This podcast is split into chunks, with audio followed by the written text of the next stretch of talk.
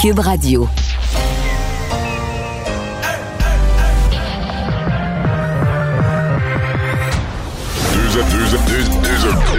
Deux, animateurs cohérents, deux visions différentes. Une seule émission, pas comme les autres. Mario Dumont et Vincent Dessureau. Cube, Cube Radio. Bonjour tout le monde, bienvenue. On va passer euh, ensemble les deux heures euh, qui viennent. Euh, bonjour Vincent. Salut Mario. Alors oui, dans notre revue de l'actualité, aujourd'hui, il y a la directrice de la santé publique de Montréal qui euh, elle n'était pas particulièrement confiante ce matin-là? Non, bon, on avait un peu expliqué le nombre de cas très élevés aujourd'hui à Montréal, 295, mais on dit qu'il y a 222 de ces cas-là qui datent des quatre derniers jours. Alors, on voulait nous rassurer avec ça, mais en même temps, ça montre que ça a été très long avant que ça rentre et que dans les quatre derniers jours, il ben, faut rajouter à peu près plus de 50 cas Donc, par jour. on disait 95, dans le fond, c'était 145 ou 150. Exactement. Mais rappelle quand même que les chiffres sont assez stables au Québec. Merci. On va tout de suite rejoindre Paul Larocque. C'est le moment d'aller joindre Mario dans son studio de Cube Radio. Salut Mario. Bonjour. Quand même euh, une étrange journée euh, aujourd'hui. Euh, d'abord, commençons par le message général du gouvernement. il, y a, écoute, il y a 48 heures, le premier ministre très inquiet, puis on insistait lourdement là-dessus. Aujourd'hui, attention, ça va pas si mal que ça. Et puis, tu as vu là, Horacio Arruda qui dit, lui, attention, il est trop tôt pour parler d'une deuxième vague. Qu'est-ce que tu penses de, de l'approche générale du gouvernement depuis, depuis quelques jours? Ben, la situation est complexe, puis les messages du gouvernement le, deviennent aussi, puis il arrive toutes sortes de petits événements à travers ça. Mais la situation, elle est complexe, parce que dans les faits, jamais on a dit, je pense jamais on a annoncé qu'on était dans une, euh, dans une deuxième vague, effectivement. On craint une deuxième vague, on a une hausse des cas qui nous laisse présager une deuxième vague.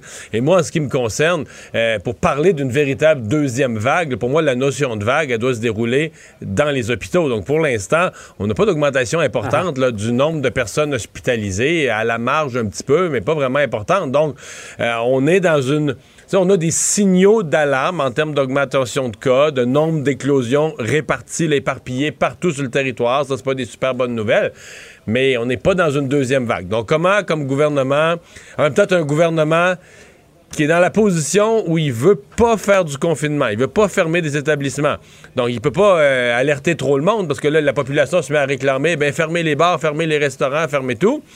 Puis de l'autre côté, il veut, il veut quand même mettre ça assez grave, le discours assez grave pour que les gens respectent les mesures, parce que c'est le respect des mesures qui permettent de retourner en confinement. C'est la, la clé. Donc, on navigue toujours sur cette ligne très mince. Si on met ça pire, les gens veulent qu'on ferme des établissements. Si on met ça pas assez pire, les gens font pas attention. Ça laisse, le nombre de cas euh, augmenter. Bon, évidemment, la, clé, on le répète jour après jour, et les scientifiques le disent, c'est le dépistage. On sait, on est monté à 25 000. Euh, euh, ça dépiste davantage euh, au Québec qu'il y a quelques semaines à peine, augmentation.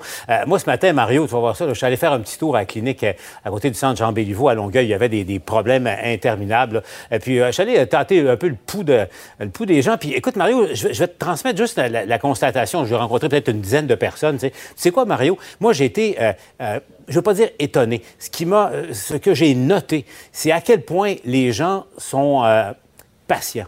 Les gens sont résilients. écoute, ils étaient là, dans certains cas, depuis 5 heures ce matin. Euh, ont raté une demi-journée de travail dans certains cas. Euh, mais sont, contents, ils sont contents de te voir, Paul. Ça fait tomber toute leur colère soudainement. Non, mais c'est pour ça que j'ai mis mon masque. Ils m'ont ah. pas reconnu. Tu comprends, Mario, le stratagème? non, mais écoute, non, je sais. sérieux, moi, je, je, le note là, à, quel point la, la, population, euh, généralement, généralement, les gens sont, sont très, très impliqués dans, dans, cette euh, lutte-là et, et, assez indulgents, merci, à l'égard euh, des, des, ratés là, du, du hmm. réseau de la santé. Ouais. Ben, je pense que les gens sont quand même conscients que tout arrive pour la, comme pour la première fois, qu'on met en place, tu sais, euh, je prends le cas du Bas-Saint-Laurent, tu as une région où tu as des cliniques de dépistage, puis pendant quatre mois, il n'y a jamais personne. C'est comme le réparateur métal, c'est il est là, puis c'est ouvert, mais il, va, il va... Non, mais il va une poignée de personnes.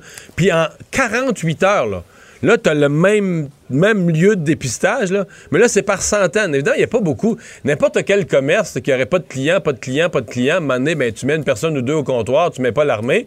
Tout à, coup, le, tout, à coup, le lendemain, le village ou la ville au complet se rue sur le même commerce. Même dans le privé, je pense bien qu'on serait débordé et c'est arrivé. Bon, puis là, on a eu un autre, un autre exemple bizarre. Hier, j'étais très dur avec ce, dépistage parce qu'il y a un côté de ça qui me choque. Mais aujourd'hui, on voit Aaron O'Toole qui a passé, le chef conservateur a passé sa journée hier à Ottawa du côté ontarien, a perdu sa journée, n'a jamais pu être dépisté à la fin de sa journée, on lui a dit Tu peux même pas venir demain jeudi, il faudrait que tu reviennes vendredi matin. Là, finalement, par le Parlement, ils ont trouvé une place à Gatineau, puis il est venu se faire tester au Québec, puis ça a marché tout de suite ce matin. Fait qu'on se dit Ouais, je pense bien qu'il n'y a pas juste ici, on chiale, pas juste ici que le dépistage, les gens sont débordés, ça a l'air d'être encore pire en, Ontario. Fait probablement que les Québécois mettent tout ça dans la balance, là. Hein? Euh, mais en même temps, comme quoi le gazon est toujours plus vert chez le voisin. En tout cas, euh, chose certaine, Mario, euh, parce que, tu sais, ici au Québec, le gouvernement, l'Ontario dépiste massivement depuis plus longtemps que le Québec. et à Québec, le gouvernement qui lance un appel aux gens, puis les gens écoutent finalement, ils vont se faire dépister. Et là, le réseau qui ne suit pas, c'est ça le problème. Il y en a un qui commence à, être euh, de plus en plus euh, impatient. C'est parce que pour lui, c'est son test à lui, euh, Christian Dubé. La machine ne suit pas les babines, comme on, a vu l'expression maintenant. Tu as vu ça ce midi, a convoqué au téléphone les dirigeants de CIS et de CIUS. Et puis encore aujourd'hui, je pense que c'est la troisième fois en une semaine qu'il dit à quel point lui-même n'est pas content du tout, du tout de la manière ça fonctionne en ce moment. on l'écoute. J'ai pas aimé les derniers jours avoir toujours à donner la même réponse. J'ai pas aimé ça. Euh, c'est rare que, que je le dis aussi clairement. Je suis vraiment pas satisfait de la situation et c'est pour ça que j'en ai parlé ce midi avec les PDG des CIUS. Je peux vous dire qu'en ce moment, euh, je vais m'assurer que je suis capable de vous donner une réponse différente dans les prochains jours. Je n'aime pas la situation qu'on vit en ce moment dans nos cliniques de dépistage. Et Mario, tu sais quoi? Je pense que c'est là qu'on va voir. Je le disais, c'est un test pour lui. Est-ce que le changement de ministre à la tête hmm. de, la santé euh, va avoir un effet? Madame McCann était une, femme bonne, gentille, douce.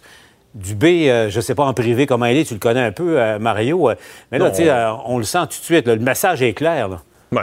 Je pense que c'est quelqu'un qui a plus de fermeté que Mme McCann, qui peut être plus dur, mais je pense aussi qu'il est aidé par un autre facteur. C'est triste à dire pour la pauvre Mme McCann, mais le fait qu'elle euh, ait, dû être tassée, qu'elle ait perdu la face dans des conférences de presse sur la place publique parce que les présidents des CIS et les CIUS ne, ne, suivaient pas ses directives, ces événements-là ont fait que quand Christian Dubé est arrivé en poste, il est arrivé avec un, un fort support de M. Legault, mais plus qu'un support, une espèce d'élan de François Legault en voulant dire. Je sais pas comment ça s'est passé, mais moi, je sais bien que euh, le, message qu'avait Christian Dubé du premier ministre, c'est tu peux mettre n'importe quel dehors, là. François Legault a, laissé entendre à Christian Dubé ou a dit Christian Dubé, t'arrives là, c'est toi le boss, ça marche pas. Moi, comme premier ministre, je suis pas content. Puis n'importe quel de ceux-là, si tu vois que ça marche pas, mets-le dehors en 24 heures. Je veux dire, là-dessus, François, euh, François, Legault a comme donné. Et ça, Mme McCann, je pense pas qu'elle avait. On, elle, elle l'a vécu, on constatait de jour en jour, M. Legault était de plus en plus impatient, mais quand on est arrivé au stade de changer de ministre, c'est François Legault, on s'entend qu'il n'était plus au même niveau de patience, pas du tout. Donc, Christian Dubé est arrivé avec cette espèce d'élan.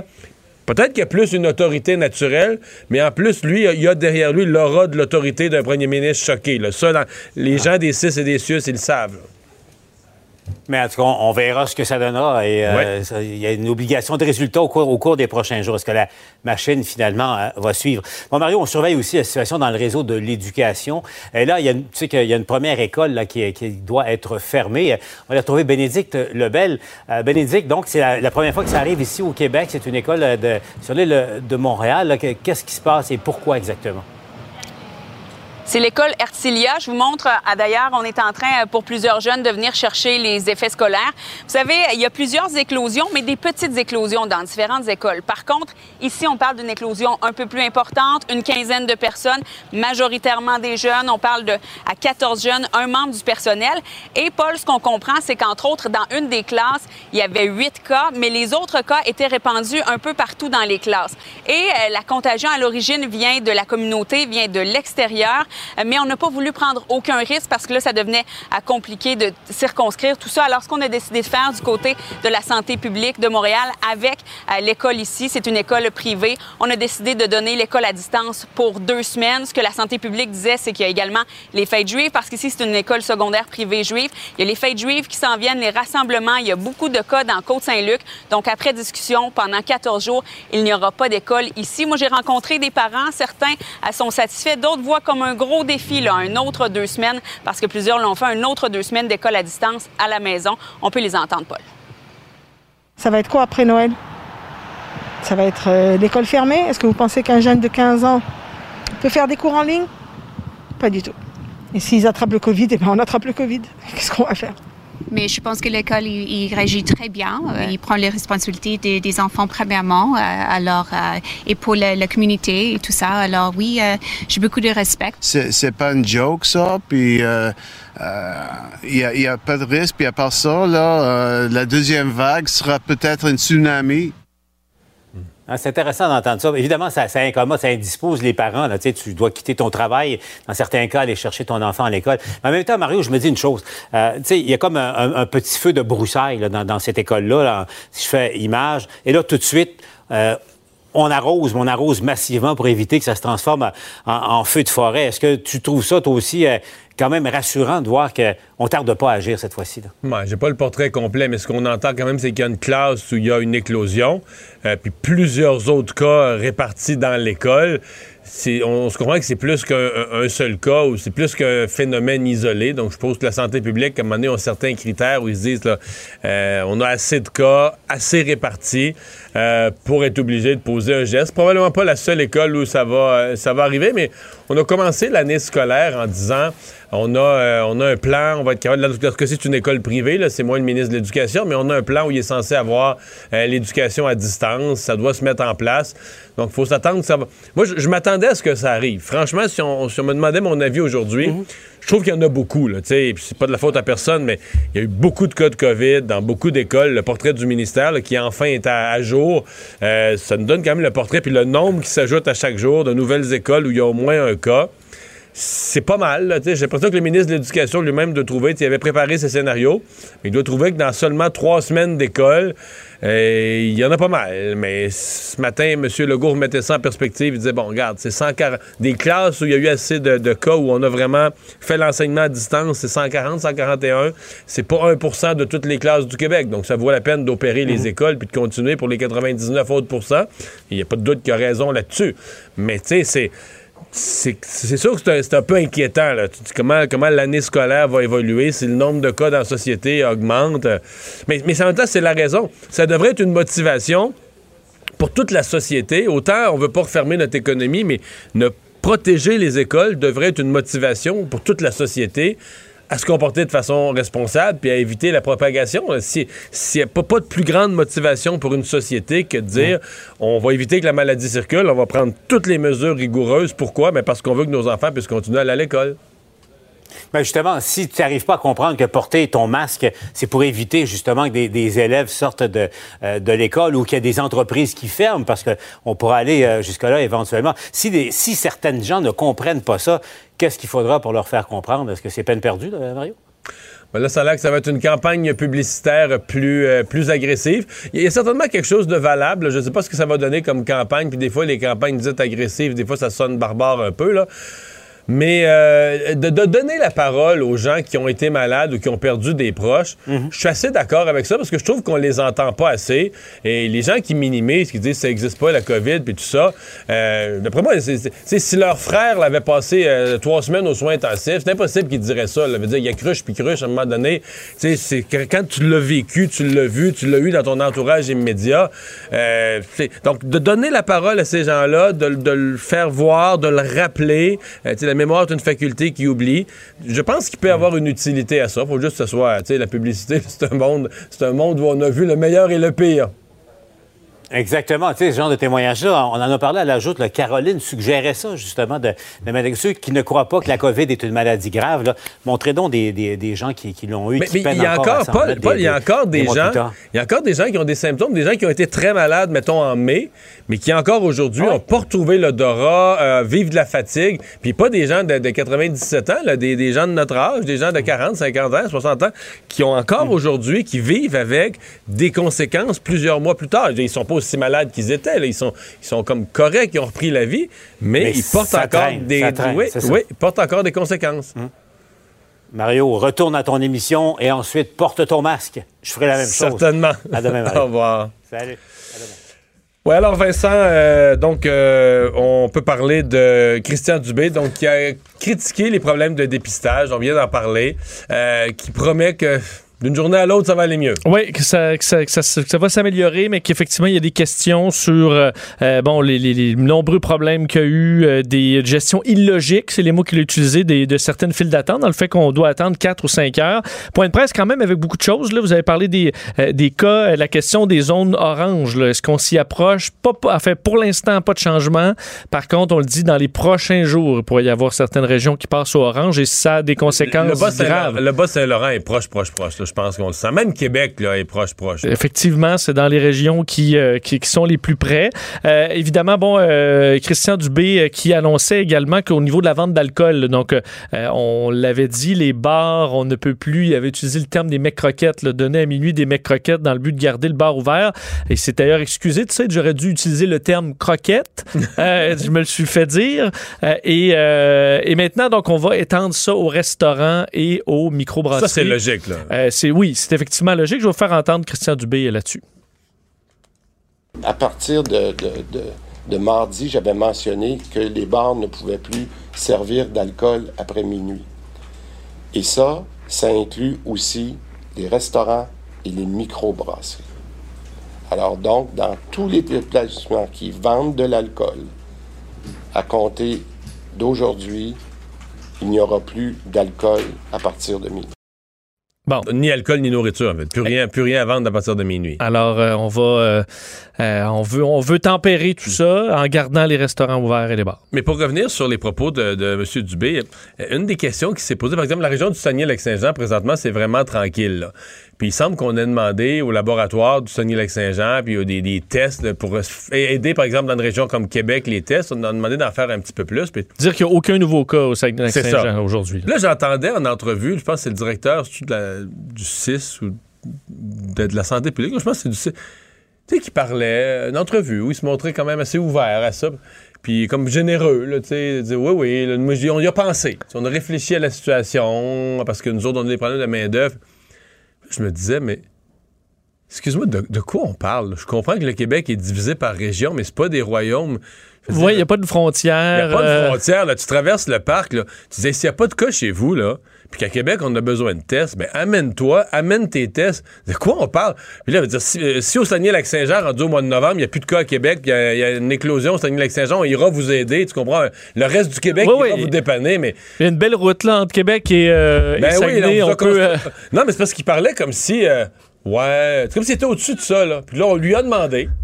On lui a formulé... Le ministre, de- le ministre de la Santé a formulé la demande. Puis... Euh, ouais, on est. Ouais, il prend ça en considération. C'est- Tu prends rien en considération. On espère bien qu'une région stocke pas des tests alors que d'autres régions Ah, non, plus. Là. Mais non, puis je veux dire, à la limite, là, je te dirais, c'est pas. Le ministre de la Santé, il s'adresse pas à toi comme. euh, il t'amène pas de l'or, de l'encens puis de la, mi- de la mire comme chef du royaume dans l'espoir que tu aies des tests en échange. Là. À la limite, il va te donner un ordre. Il va te Ouais, donner un ordre. dire, ramène ça. euh, demain ici, matin. oui. Point. Pour la santé du Québec. Sinon, on va te changer. Ouais. Bon, oui, oui. Je sais pas, là, C'est un bon point. Mais non, mais C'est un bon point. On est déjà en province, on est quand même. une, euh, Ben oui. on- on- Hey, les petits royaumes sur le territoire, là, chez moi. Mais Euh, t'avais un bon point quand même de rappeler qu'Erin O'Toole a dû se faire tester euh, au, au Québec. Ça, quand même, ça, ça amène. euh, il était pas content, le monsieur, là. Non. Il disait d'ailleurs, et c'était On intéressant. l'a senti Mossad, là. Mais il disait pas non plus je suis Erin O'Toole, j'ai pas à Non, attendre. il a disait, attendu. Moi et, j'ai vu plein de familles là, qui sont là à attendre pendant des heures, trouvaient ça inacceptable. Mais il était, en bon québécois, il était fru quand même. là, dans Oui. Il a attendu une journée pour, à la fin de la journée, se faire dire là, ça ferme, on n'en prend plus. Pour finalement se faire dire, ben finalement, demain non plus, il n'y aurait pas de place. Ça va aller vendredi. Ça va aller vendredi. Et euh, Là, je pense que je crois comprendre qu'il a, là, il a appelé à la Chambre des communes, où il a dit- ils ont dit, on- pour nous autres, pour nos employés, incluant les députés, mais pour tous les, les employés de la Chambre des communes, on a une entente. Finalement, c'est à Gatineau. C'était possible de le faire à Gatineau, donc c'est là que ça s'est fait. D'ailleurs, il critiquait les libéraux sur le fait qu'on n'a pas accepté, selon lui, au gouvernement, des nouveaux tests plus rapides assez rapidement. Et euh, la ministre de la sinon, ça- Santé. sinon, ça aurait été critiqué l'Ontario, puis ça, c'est Doug Ford, c'est un conservateur comme lui. Bon, sauf que et la réponse de, de, de Patty Ajdou, la, la ministre de la Santé, est assez rapide à dire oui, mais ces tests-là, on n'a pas encore le degré de fiabilité qu'on a besoin pour aller de l'avant. Alors, euh, c'est- pour ça qu'on n'a pas des tests plus rapides. Et pour finir sur Christian Dubé, puisqu'on a parlé de lui, euh, il a dû quand même sacrifier quelques minutes euh, de sa conférence de presse pour des excuses bien senties, parce que ça avait dérapé. Là. Et ce qu'il avait annoncé au grand public là, concernant la coiffeuse de Tedford Mines. Oui, et tu as raison sur le terme bien senti. Je pense qu'il était effectivement très, euh, bon, très déçu et attristé d'avoir fait cette erreur-là. Euh, Le fait qu'il euh, avait mal interprété, assez selon ses dires, un texte qu'il avait lu concernant cette éclosion à Thetford Mines, où il avait, dans un point de presse, dit qu'une coiffeuse de Thetford Mines avait transmis euh, la COVID-19 à trois résidences pour aînés, se sachant contagieuse. Alors que ce n'était pas le cas. Alors évidemment, ça change l'histoire à, complètement. à- à la défense du ministre, je me souviens avoir lu la même chose. Ben, ça, au- ça- ça a été écrit tel Ben, quel. là. Effectivement, donc c'est. Écoute, il y a quelque part, mais ça n'enlève pas qu'il se sentait très Non, non, mal je d'avoir pointé du doigt cette femme-là qui ne le méritait pas. Ça l'a amené à présenter ses excuses lors du point de presse très écouté de 13 heures. Je vais vous faire entendre un extrait de ce qu'il avait à dire. Je voudrais faire euh, des excuses publiques à la dame euh, qui coiffait dans les résidences pour euh, personnes âgées. Je dois vous dire que je lui ai parlé euh, hier, premièrement pour prendre de ses nouvelles et de lui dire que j'étais euh, désolé de la situation. La bonne nouvelle, c'est qu'elle va très bien. Elle euh, se remet euh, euh, très bien de ce qui lui est arrivé. Donc, euh, elle s'en remet bien. C'est une femme de 68 ans qu'on n'identifie pas, mais qui, qui avait dit, entre autres, à TVA Nouvelle, qu'elle n'était pas méchante, qu'elle avait, qu'elle aurait jamais fait courir un tel risque aux, euh, aux gens dans ces résidences-là, qu'elle a pris toutes les précautions.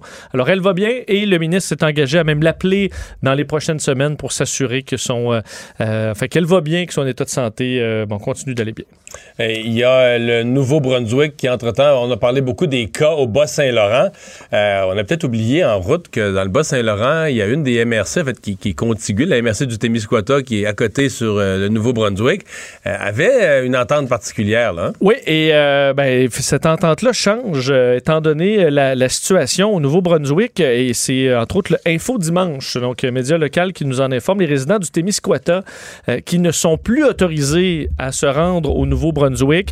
Décision du premier ministre qui dit en raison de l'augmentation du nombre de cas confirmés de COVID-19 dans la région du Bas-Saint-Laurent au Québec, nous devons être prudents et continuer à fournir notre part d'efforts pour garder le Nouveau-Brunswick en sécurité et ralentir la propagation de la COVID-19. Ce que ça implique, c'est donc euh, euh, on ne peut plus traverser, sauf si euh, on- il y a des raisons essentielles, donc des rendez-vous médicaux, un emploi approuvé et la garde partagée d'enfants. Ça, on l'avait accepté tout au long de la pandémie. Mais par contre, ceux qui ont même déjà des, euh, des excursions qui étaient déjà prévues avec des, des organisations, ben, tout ça est annulé. Alors, plus moyen de traverser en raison de ces euh, éclosions euh, au Bas-Saint-Laurent. Et on regarde notre nombre de cas ici, mais euh, c'est rien à comparer à ce qu'on voit en France. Non, nouveau record euh, en France euh, enregistré aujourd'hui. 10 000, presque 10 600 nouveaux cas de COVID en 24 heures. Je voyais l'Espagne, c'est encore plus de 11 000. Donc, c'est un nouveau record pour la France. 50 nouveaux décès. C'est presque 3 200 malades de COVID qui ont été hospitalisés depuis une semaine. Plus de 500 qui sont en réanimation, donc l'équivalent des soins intensifs. Le taux de positivité, par contre, qui reste stable. Donc, ça, ça fait quelques jours là, qu'il est à 5,4, même si c'était toujours une montée quand même assez lente. Euh, le virus, d'ailleurs, et ça, c'est une moins bonne nouvelle, les autorités qui disaient c'est en forte circulation chez les jeunes, mais il est en hausse chez les 75 ans et plus. Et c'est là, évidemment, qu'on risque de revoir davantage de gens aux soins intensifs et de décès, malheureusement. Merci. Culture et société.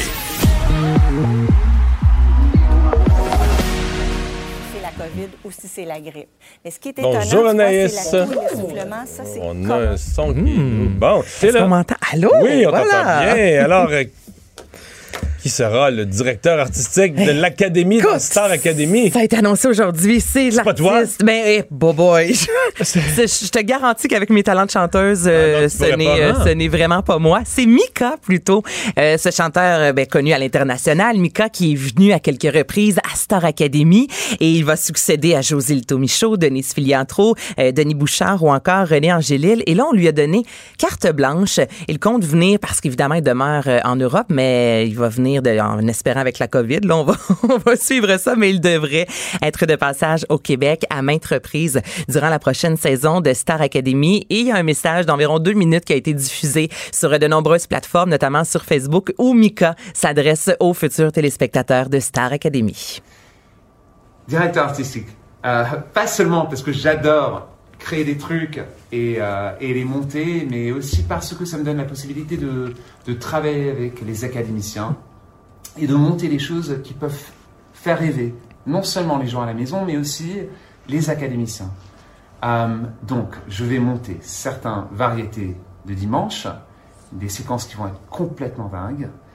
Et aussi, euh, je vais venir commencer les, les répétitions, je vais m'impliquer là-bas, je vais venir à Montréal. On nous promet des, séquences complètement dingues, mais c'est ça, Mika, en Ben, show, là. Et je me souviens quand il était venu à Star Academy, ça avait été complètement dingue. Les Je ballons, souviens, ben ouais. oui, j'ai un souvenir euh, Oui, oui. assez clair de son passage. Donc je pense qu'il y avait peut-être probablement un coup de cœur aussi avec la, la- la façon de faire euh, chez nous, donc il l'amène à, le- à ramener. ouais. J'y étais. T'étais là, dans la salle? Tout le temps partout, Mario. Ben ouais, Dumont. Mario, C'est la seule fois que je suis allé dans la Star Academy.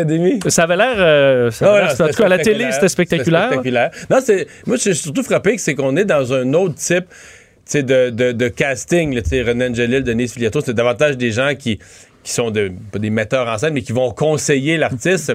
là, t'as- là, c'est la bête de scène elle-même qui vient comme directeur artistique. C'est autre chose. Là. C'est complètement autre chose, mais ça va aussi dans la lignée de Star Academy. Euh, ce qu'on veut faire pour cette saison-ci avec la chanson Et c'est pas fini qui a été repris par huit artistes complètement différents. On veut vraiment de la diversité, on veut de la variété. Donc, dans- en allant chercher un Plus jeune Mika- aussi, peut-être? Ben, peut-être plus jeune. Je, je, je sais pas. Star Academy, dans les dernières années, les candidats étaient quand même assez jeunes. là. Non, le public, je parle du public. Public chercher plus un public jeune plus jeune. aussi, peut-être. Plus dur à rejoindre à la télé. Ben là, c'est sûr que c'est, je pense, la guerre de tous les médias. Tout le monde veut aller chercher le public plus jeune qui très souvent est derrière son téléphone cellulaire et la tablette au lieu d'être devant le téléviseur. Ça, t'as raison. Mais c'est sûr, avec un, un Mika, moi, je suis certaine que ce sera flamboyant comme euh, nouvelle saison. Euh, ben, des nouvelles de Barack Obama qui va sortir ses mémoires. Une terre promise, le 17 novembre prochain. Il va sortir ce gros, gros livre, premier de deux volumes, 768 pages. Et au moment où le livre va paraître, automatiquement, on parle de 25 langues. Donc là, là on s'est dit, on Oh. se barre pas, on veut vraiment que ce livre-là connaisse un succès planétaire. Et lorsque Michelle Obama a publié son livre en 2018, on a quand même vendu 11,5 millions d'exemplaires. Donc, on s'attend à un gros succès. Vous, les gars, vous êtes pas mal plus politique que moi. Est-ce que c'est quelque chose qui vous allume, une biographie de Barack Obama? Un peu. Mais oui, un peu. Mais ça, ça a l'air long, l'affaire. Là. Deux C'est volumes. beaucoup de pages. Deux volumes de c'est 400 surtout- pages, c'est peut-être. Je vais peut-être attendre que quelqu'un en fasse Mais là, plus, attends, Mario, est-ce que tu es encore en train de lire là, ton, ton livre ça- sur, l'histoire de Non, l'humanité? non, non, non, j'ai fini ça. Tu j'ai l'as fini fini, ça, fini ça. Non, Mais- C'est juste que, c'est que le ratio, sais, je veux dire, mettons 1700 pages pour l'histoire de l'humanité, j'étais prêt à l'investir. Mais mettons que c'est deux fois 400 pages pour l'histoire de Barack Obama, je vais peut-être trouver ça beaucoup. Moi, c'est que s'il m'embarque dans vraiment l'envers ou la vie d'un président, là, dans toutes sortes d'anecdotes, Ouais, ça, je vais embarquer. Plus intéressant. Mais pour avoir vu ça, j'ai vu la conférence de Bill Clinton qui est un peu comme ça, là, plein d'anecdotes de rencontres internationales en Russie. J'avais trouvé ça fascinant. J'ai vu la conférence de Barack Obama à Montréal. Ouais, t'es pas le seul. Écoute, c'était des longs, les, les grandes idées, là, les, étaient des C'est affaires. même pas que- des idées, là, des grands des principes grands moraux. là. concepts, mais je veux dire, il les a pas fait quand il était président, il les fera pas plus maintenant, donc ça mène à rien. là. Moi, je amène-moi dans la présidence, dans l'envers du décor. Là, ça m'intéresserait, mais les grandes Mm-hmm. idées, euh, on les a bien entendues là, de Barack Obama, donc euh, je, je vais attendre de voir les critiques. Mais là, c'est ça. On va voir les deux mandats dans les livres de 2009 à 2017. Reste à voir, comme tu dis, est-ce qu'on va aller un peu dans les coulisses? Et euh, lorsque Barack Obama et Michelle Obama ont quitté la Maison-Blanche, c'est eux qui ont vraiment signé le plus gros euh, montant avec une maison euh, d'édition. Alors, on avait déboursé, on avait mis sur la table 65 millions pour avoir les droits avec euh, ces deux-là. Hey, 65 millions, c'est de l'argent, mais on sait que Michelle Obama, Barack Obama, tu sais, Michelle, elle met juste un collier écrit vote, puis ça fait le tour de la planète, puis on vend 2000, 2000 euh, exemplaires de ce collier-là en moins de 12 heures. Donc, c'est toujours un gage de succès, le couple de Obama et euh, Michel Barack Et- Obama. C'est ça, les deux Obama. Les deux une, petite, une petite bulle au cerveau. Alors, un Québécois qui est entré dans l'histoire à Los Angeles. Hey, ça, c'est assez spécial. C'est le Québécois Philippe Bergeron qui, il y a quelques semaines de ça, a fait la toute première projection architecturale 3D sur une fusée opérationnelle. Wow, Donc, une projection architecturale 3D. 3D sur une fusée opérationnelle. Donc là, on est dans la projection, mais je, je vais le laisser expliquer ce que c'est parce que je, vite de même aussi, il a fallu que je vois les images. Mais en gros, là, dis-toi que c'était à Cap Canaveral, en Floride. T'as la fusée qui va décoller dans quelques jours, quelques heures. Et là, on parle d'une méga grosse projection avec du 3D. C'était la première fois de l'histoire qu'on faisait ça. C'est un Québécois et il m'a raconté l'expérience. Alors, on s'est fait euh, approcher par euh, ULA, donc ça, c'est la compagnie qui nous a engagés, United Launch Alliance. Ça fait déjà cinq ans qu'ils nous ont appelés. Hein, parce que le processus a pris beaucoup, beaucoup de temps. Alors, c'était donc euh, le, premier mapping de l'histoire sur une fusée opérationnelle. Il y, a, eu des mappings sur des fusées dans les musées avant, mais opérationnel, une vraie fusée qui part euh, quelques heures ou quelques jours après, ça, c'est une première mondiale. Et ce que ULA voulait faire, c'était un peu montrer l'historique de la compagnie, peu aussi l'historique de, de l'ère spatiale. Ben, euh, premièrement, c'est du, c'est du, c'est de la projection architecturale. C'est pas de la projection normale. Euh, projection architecturale en anglais, 3D projection mapping. Les images sont, sont produites spécifiquement pour ce building-là.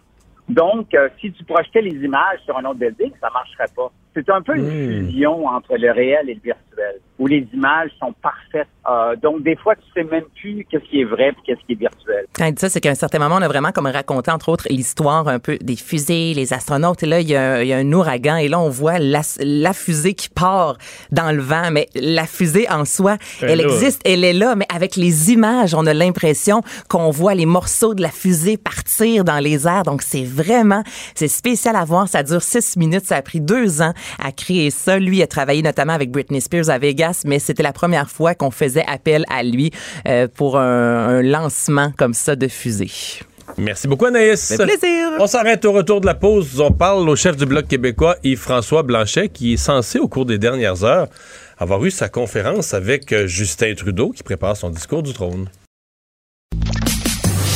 Mario Dumont et Vincent Dessureau.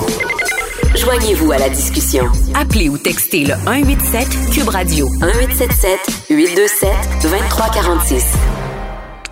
Alors, il est euh, dans une euh, situation d'isolement préventif. Euh, ça a été assez à la mode dans le monde politique euh, par la force des choses ces, ces derniers jours. On parle tout de suite au chef du Bloc québécois, Yves-François Blanchet. Bonjour. Bien le bonjour. Alors, pas reçu les résultats du test? Non, pas de résultat du test. En théorie, mais je me fais pas d'illusions. Plus c'est long, plus c'est bon signe. Mais euh, bon, on verra quand ça arrive. Ouais, ouais. Euh, du côté de la conjointe, ça, la santé, ça, ça tient le coup, ça va correct? En fait, nous sommes très chanceux, là, sans manquer de compassion pour ceux qui le vivent plus difficilement. Pour nous, euh, pour ma conjointe, euh, une perte euh, d'odorat et du goûter euh, est pas mal tout ce qu'elle a subi. Mais il faut quand même appliquer toute espèce de règles de prudence qui, qui sont recommandées. Puis du côté de votre caucus, il y en a dans toutes sortes de plein de régions du Québec. Est-ce qu'il y en a qui ont commencé à recevoir des résultats de tests? Parce que là, c'était le caucus au complet dans votre cas. Oui, mais on voulait pas faire un égrenage un par un, donc on cumule les résultats d'un peu tout le monde, puis on va publier ça. Euh, je peux vous dire que jusqu'à maintenant, il n'y a aucun résultat positif. Bon. Bon. Ce qui démontre que quand même, quand on prend les mesures, on fait attention. On peut avoir une malchance, mais c'est un peu ce qu'on avait vu dans d'autres dossiers. On évite les, grandes éclosions. On va se croiser les doigts que ça reste euh, euh, comme ça. Euh, ce matin, je réfléchissais à haute voix, à LCN. C'est parce que il y a iPolitics, vous connaissez probablement, qui a fait un peu l'évaluation, qui a demandé Élections Canada, est-ce qu'on serait en mesure de tenir des élections? Élections Canada dit oui, on a préparé les scénarios pour respecter les mesures de distanciation, mais faire voter le monde. Puis des organisateurs politiques disaient, ben oui, on a pensé à des stratégies. Mais c'est pensable partir en campagne électorale? On a, là, on a M. O'Toole puis M. Blanchette, les deux chefs des deux principaux partis d'opposition, qui seraient sur la touche. Imaginez qu'on soit dans une campagne, c'est quelque chose. Ben, en fait, si jamais il y avait une campagne, M. O'Toole et moi ne serions plus sous- sur la touche parce que ça ne dure pas si longtemps. Non, non, mais- Cependant, euh, je pense qu'il n'y a plus de doute sur le risque réel, sinon la présence réelle d'une deuxième vague. Et euh, ça euh, commande une prudence supplémentaire. Mais le raisonnement que je faisais à l'époque et que je maintiens aujourd'hui, c'est qu'on ne doit pas renoncer à notre capacité comme Parlement euh, d'agir si c'est nécessaire. Sinon, on donne un mandat total, absolu, en s'engageant à ne rien faire pour empêcher le gouvernement d'agir de façon unilatérale si telle est sa volonté. Je ne dis pas que c'est ça sa volonté, mais un Parlement euh, dans un gouvernement minoritaire peut pas dire on s'engage à ne pas faire tomber le gouvernement. Maintenant, il est euh, en effet, et ça fait plusieurs semaines qu'il y travaille, du mandat, du devoir du directeur euh, des élections du Canada d'avoir des scénarios qui rendraient réalisable une élection, même si, en effet, c'est moins souhaitable que ça aurait pu le paraître, mais ça ne donne pas le droit au gouvernement de M. Trudeau de faire n'importe quoi. On vous entend bien là-dessus. Euh, et donc, euh, ce qu'on comprenait, c'est que M. Trudeau avait annoncé après, sa- retraite avec ses ministres qu'il devait consulter euh, les chefs des partis d'opposition. Ça a été fait dans votre cas? Oui, on s'est parlé un peu plus tôt après-midi. Ça a été, ben, en fait, c'est toujours cordial euh, les rencontres euh, qu'on a virtuelles ou en personne. Est-ce que c'est concluant? Ça reste à démontrer. On avait compris qu'au début, c'était pas nécessairement d'un plan de consulter les euh, chefs des partis d'opposition, mais bien sûr, il y a eu des réactions comme quoi ce serait normal de faire. Il l'a fait. J'ai exprimé ce que sont nos priorités, nos craintes, bien sûr. Au premier chef, à part nos notre demande insistante, il y a l'air d'avoir de quoi qui se prépare, là. mais notre demande insistante par rapport, bien sûr, à moduler la PCU sous une forme ou sous une autre pour renvoyer du monde qui le peuvent au travail et notre demande de faire en sorte que les aînés qui ont eu une aide qui couvrait pour à peu près les trois premiers mois, on va s'entendre, ça fait six déjà, que les aînés aient une augmentation permanente de leur pouvoir d'achat parce qu'ils sont, surtout en deuxième vague, là, ils sont plus vulnérables au niveau de la santé, au niveau du pouvoir d'achat, au niveau de l'isolement que les autres. Encore une fois, les compensations pour les producteurs sous gestion de l'offre qui sont toujours pas arrivées pour la deuxième année. Et une nouvelle affaire qui est que on croit comprendre à travers un peu la rumeur ou les médias que euh, le gouvernement Trudeau euh, se serait collé avec le NPD pour faire un ensemble de mesures dites sociales. Autrement dit, on va distribuer beaucoup d'argent pour préserver le pouvoir d'achat. Moi, j'ai fait valoir à M. Trudeau que ce qui nous semble très important, c'est avant de remplacer les salaires, on peut-tu essayer de protéger les jobs? Avant de remplacer les salaires de gens qui travailleront plus, on peut-tu essayer de protéger les PME, puis la structure et le tissu industriel et commercial québécois pour garder des vrais jobs actifs et garder de la vraie activité économique, faisant en sorte qu'on aura moins besoin de distribuer des compensations ultérieurement. Ça, c'est une de mes euh, préoccupations, plus l'autorité morale du gouvernement qui a encore We Charity, puis qui n'a pas encore remboursé la subvention salariale à laquelle il n'aurait bien sûr jamais dû toucher. Donc, ça, c'est ce que vous avez fait valoir? Oui. Est-ce que c'est une. Comment je dirais ça? Parce que je pose la question parce que moi, euh, j'ai déjà vécu les deux. Est-ce que c'est une véritable consultation ou c'est un appel de politesse qu'il y a une case à cocher? J'ai parlé à Blanchette, check, je coche la case. Puis, euh, est-ce que savez-vous qu'il y a une véritable consultation? Est-ce qu'il prenait des notes? Euh, probablement pas lui personnellement, mais ma gang prenait des notes et je présume que sa gang prenait des notes. Je je veux croire qu'il y a là une occasion de passer de véritables messages. Évidemment, j'ai été très, très insistant sur les transferts en santé, demande de Québec, demande de l'Ontario aussi, qui doivent être inconditionnels, qui doivent être à hauteur de 6% qui doivent être permanents. Et là, ça vient avec l'avertissement d'arrêter d'empiéter sur les juridictions et les compétences de l'Assemblée nationale du Québec. Ça, c'est un problème parce que les deux caractéristiques appréhendées dans ce qu'on entend entre les branches, c'est bien sûr de faire beaucoup de social pour assurer le vote du NPD, mais c'est aussi de vouloir marcher dans des juridictions des provinces. Ben oui, mais tous les programmes. Ce qui, ce qui passera pas, là. Ça passe, oui, ça mais tous les programmes sociaux envisagés, assurance médicaments, assurance médicaments, on a déjà ça au Québec. Je veux dire, on, on est à deux pieds, les garderies, les, assurances médicaments, est à deux pieds d'un pouvoir du Québec.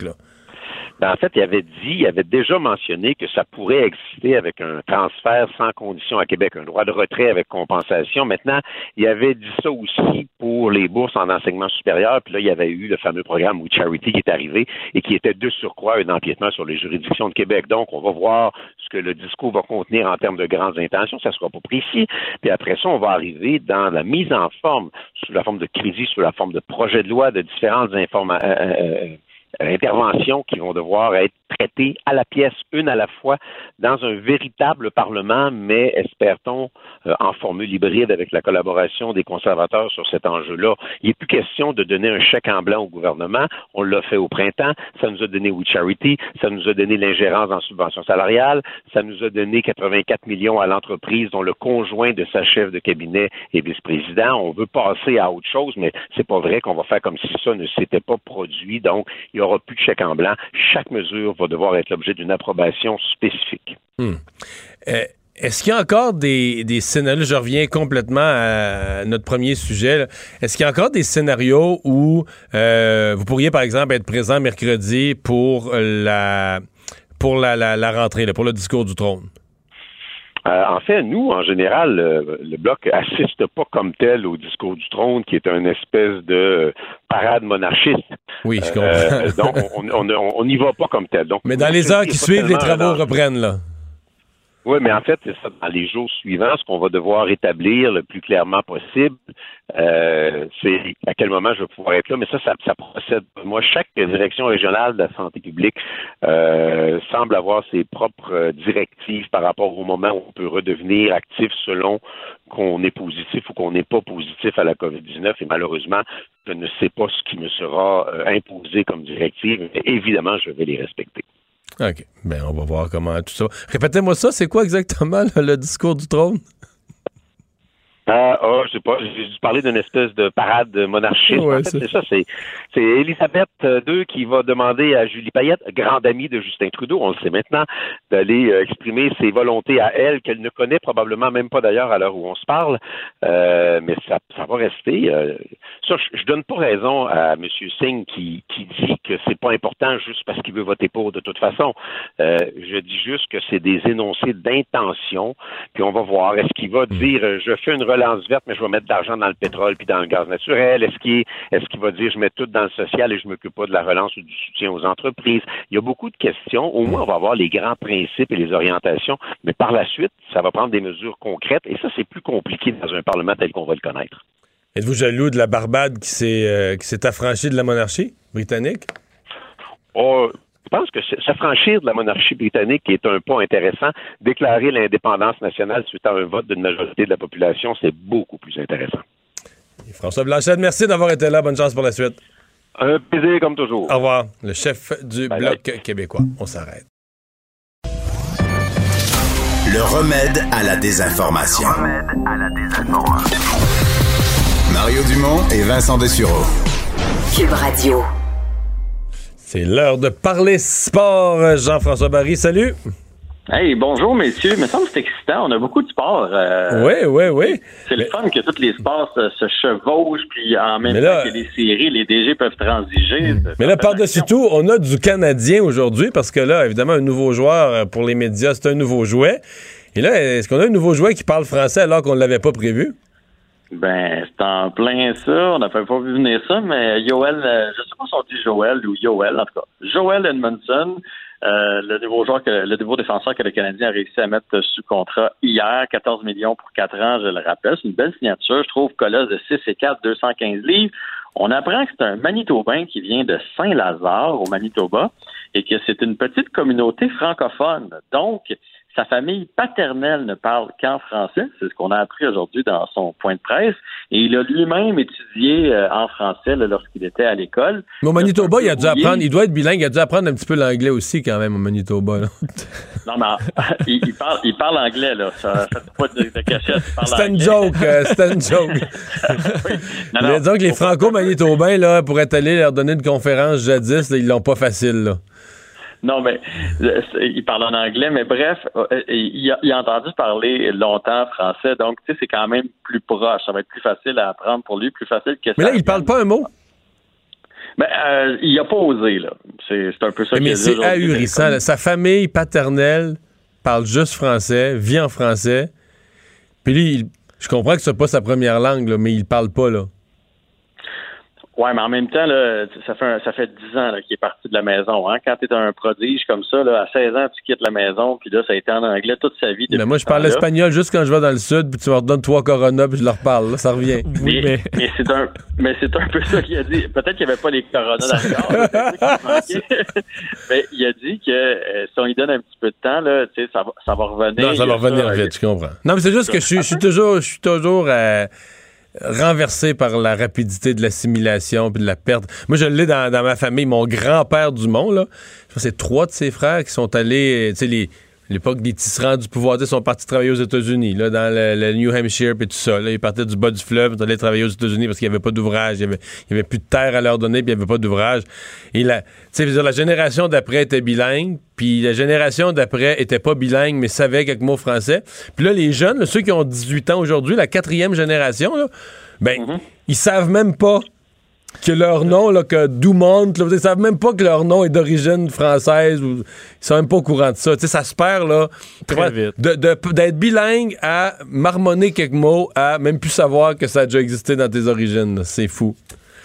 Bon, on, parle plus on parlait plus de sport, là. Je me, je- je me suis laissé aller. Excuse-moi. C'est un autre dossier. Mais je vais dire un peu comme Paul Byron. Paul Byron, quand il est arrivé, lui aussi, parlait baragouinait un peu le français. Puis plus ça va, euh, plus il s'exprime en français dans les entrevues et tout ça, là, quand il donne des entrevues après les matchs. Donc, euh, on risque d'avoir quelqu'un d'autre qui, peut, qui va pouvoir nous dire quelques mots en français cette année. Mais au-delà du français, au-delà de la langue, on a appris qu'il est tellement content de s'en venir avec le Canadien parce qu'effectivement, c'était l'équipe euh, euh, fétiche de son père. Donc, le Canadien, les autres, là, ça jouait à la télé quand il était, quand il était jeune. Ben, c'est sûr, aime comment le- le Canadien à l'époque, c'est les joueurs francophones, là.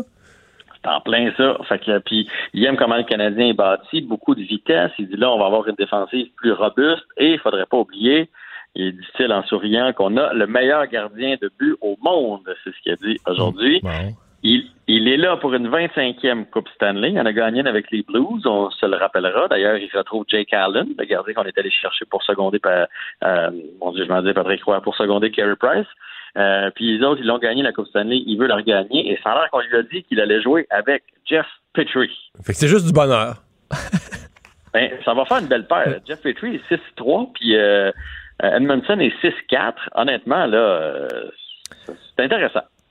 Jean-François, Je, si. je sais que t'es moins convaincu que moi, Mario. Oui, non, non, je suis content. Tu me convaincs, là. C'est des bonnes nouvelles, tout ça, là. Je trouve que le Canadien fait des petits pas, mais dans la bonne direction présentement. Tu sais, euh, Jake Allen, c'est une belle signature. Romanov qui s'en vient. Edmondson qui vient d'arriver. Je trouve qu'il n'y a que du positif là, dans, dans, notre, euh, dans nos dernières semaines avec euh, le tricolore. C'est mieux de faire ça, des petits pas dans la bonne direction, parce que Saint-Augustin, je me souviens plus à propos de quoi, mais Saint-Augustin avait dit un grand pas, mais en dehors de la voie. Puis ça, c'était moins bon. Mais ça, on appelle ça une coupe. oui. Oui. Euh, Jean-François, si un parent avait à choisir une ville bulle pour un, un championnat, un tournoi junior, là, je pense que les parents choisiraient en toute confiance Edmonton. Est-ce que c'est le Ouais, cas ici? que là, le nombre de cas euh, il est en montée fulgurante en Alberta depuis deux semaines. Oui, mais si tu veux une ville tranquille pour Oui, une bulle, oui, oui, Halifax oui, ou Edmonton, c'est dans les bons choix.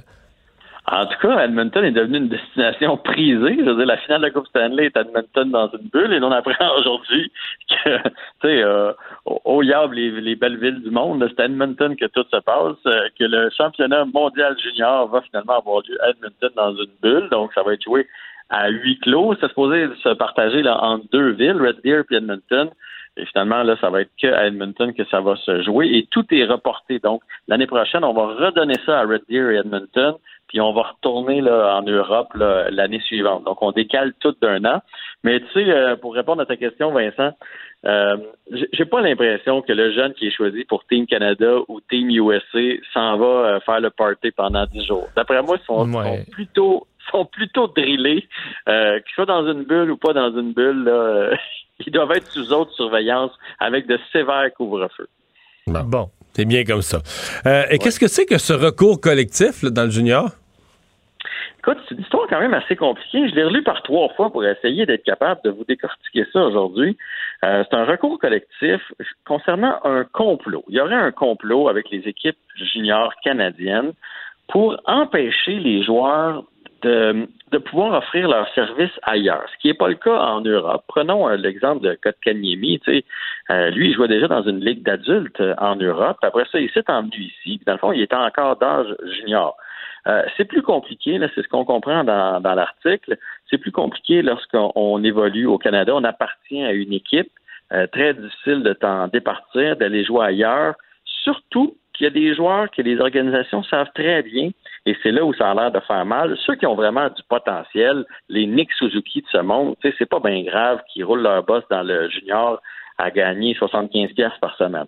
Mais il y en a d'autres que les équipes le savent très bien qui perceront jamais, qui réussiront jamais à atteindre plus haut que le, junior ou peut-être c'est la, la East Coast League. Mais il y a une grosse différence de salaire à 19 ans dans la East Coast versus le junior.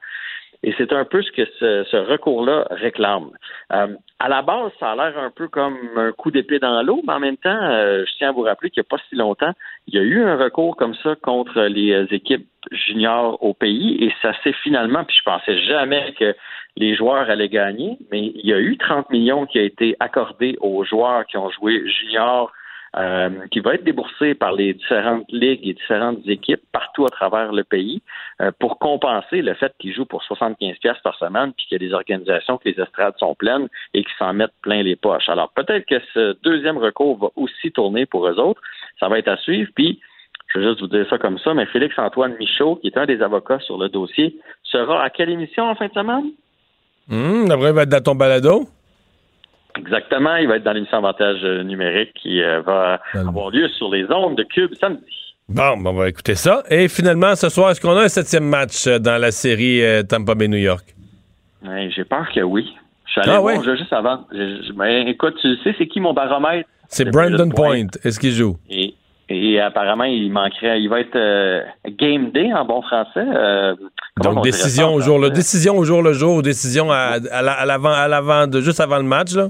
Oui, mais euh, ce que j'ai lu, c'est que euh, les spécialistes, euh, ceux qui sont mieux informés, qui sont dans les coulisses, disent qu'il manquerait probablement un deuxième match de suite pour le reposer pour la finale de la Coupe Stanley. Donc, on comprend que le Lightning est assez confiant même sans Brandon Point, de ne pas perdre les deux prochains matchs. Puis ce qu'ils veulent, c'est avoir Point en pleine forme lorsqu'on va affronter les Stars de Dallas. Mais en tout cas, je serai devant mon téléviseur et m'a dit si tu m'offrais une bière puis quelques ailes de poulet, je traverserais la traque à Saint-Bruno puis j'irai écouter ça avec toi. Oh, c'est bien noté.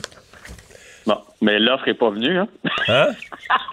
J'ai pas encore fait mes plans pour ce soir, mais je devrais regarder le match.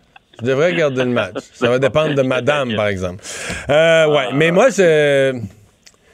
Ouais, mais on dirait qu'à un moment donné, je pense que Tampa Bay, ils vont quand même avoir quelques leaders qui vont se lever. Je pense qu'il va avoir un grand match parce que euh, ce qu'on a vu l'autre jour, c'est que euh, les Islanders ne veulent pas vendre leur peau, mais Tampa Bay, c'est une équipe qui a de l'expérience. Ils ont déjà gagné des grands matchs.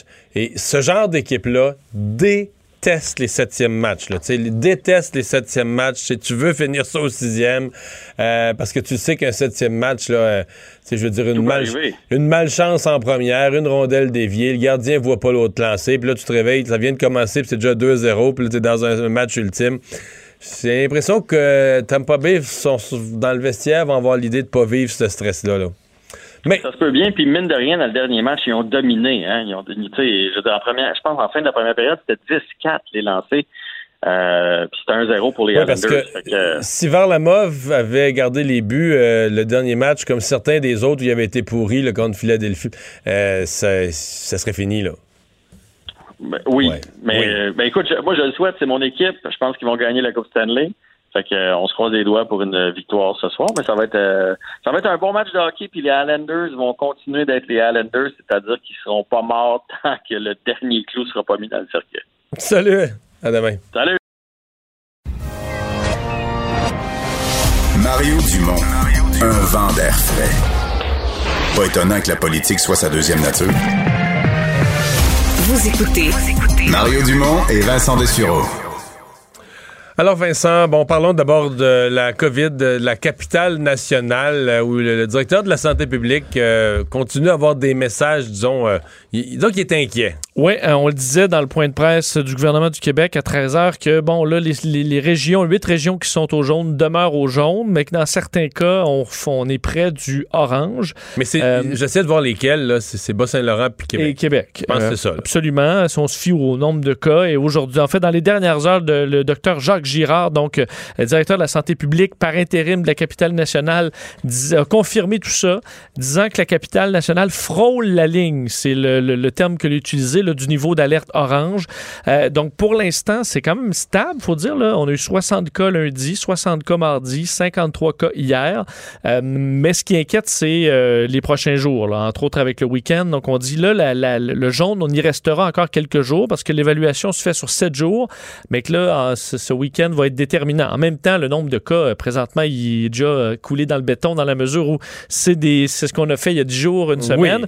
Euh, mais il- Mais en même c'est- temps, il n'y a pas de. Il a pas de. Moi, je crois pas qu'on. Honnêtement, là, je pense qu'on on veut brasser le monde, là, puis c'est correct. Mais je pense tant qu'il n'y aura pas d'hospitalisation, c'est juste que ça peut arriver vite. Là. C'est parce que là, c'est que la prochaine. Je parlais avec un, un médecin de- du bas du fleuve, il disait c'est parce que la première génération, là, c'était plus que jeune, c'était des 15 à 20 ans, des étudiants de cégep du 18-19, des étudiants de secondaire 5, même qui étaient avec les étudiants de cégep sur le party, même s'ils n'avaient pas l'âge. Ça, on peut en avoir pas mal parce qu'ils sont à la maison, C'est ils n'ont pas ils besoin de. seront pas hospitalisés tout ça. Mais c'est parce que les autres, là, ils, là, on commence à tester la deuxième génération de cas, là. Donc, le jeune de 19 ans, là, il travaille à l'épicerie, là. Fait que là, euh, il a donné un collègue ou il a, touché quelque chose. C'est là le danger, là. Oui, et ça peut toujours rentrer dans une, une résidence pour personnes âgées. Alors, Ben, c'est ça. Euh, D'ailleurs, ce que disait, il dit même il dit les chiffres sont stables, mais élevés. Euh, il dit je reste inquiet parce qu'on veut toujours que ça évolue à la baisse. Alors, il ne faut pas que ça reparte à la hausse. C'est ce qu'on demande aux gens de Québec. D'ailleurs, aujourd'hui, Une, une institution une devenue institution, célèbre. Ouais, devenue célèbre pour euh, enfin, être, avoir été le, le- le- le- bon, euh, disons, l'épicentre d'une contamination quand même importante dans la région de Québec, le fameux bar Kirouac là, de karaoké dont on a beaucoup parlé. Ben, il rouvrait ses portes euh, aujourd'hui. Euh, on sait qu'un événement a été à la solde d'au moins 80 cas de contamination à la COVID-19. Mais là, ils rouvrent même s'ils n'ont plus le droit au karaoké. Non, Donc, c'est juste le bar. Exactement. Mais je peux te dire que les autorités avaient à l'œil euh, le bar Kirouac. Il était fermé quand même 20 jours. Euh, et peu après l'ouverture, ça ouvrait à 10 heures ce matin. Et Lucien Simard, le propriétaire, a dû, euh, dans ses premiers clients, recevoir la police, la santé publique et la CNESST. Alors, il gérait Il juste... est-tu vraiment étonné? Ben, il- non, non, il dit, je, je m'y en fait, il dit, je m'y attendais, mais pas les trois en même temps. Alors, euh, il trouvait ça quand même. Est-ce euh, qu'ils ont pris une intense? consommation, au moins, par. une petite pinte. Il était 10 heures, là. Alors, euh, Mais non, mais il par considération pour l'entrepreneur qu'il est. Euh, non, en fait, ils ont tout inspecté. Euh, D'ailleurs, le, le propriétaire quand même dit avoir euh, que ça a été très dur là, les derniers jours. Euh, il dit euh, ça a été dur en tant qu'humain. Euh, le- se dit euh, plein de bonne volonté. Il dit avec toutes les conditions que l'on impose maintenant, l'industrie se questionne par contre est-ce qu'il serait pas mieux de fermer et attendre que ça passe, ce qui est le cas de bien des, euh, des restaurateurs ou tenanciers de bar qui se demandent si c'est possible de faire du profit dans la situation actuelle. Ben, le peu que je vois, c'est que la réponse est à la fois oui et non. C'est pas possible de faire du profit si tu essayes de fonctionner normalement. Tu peux réussir à, au moins, à pas perdre d'argent, à exister, à survivre.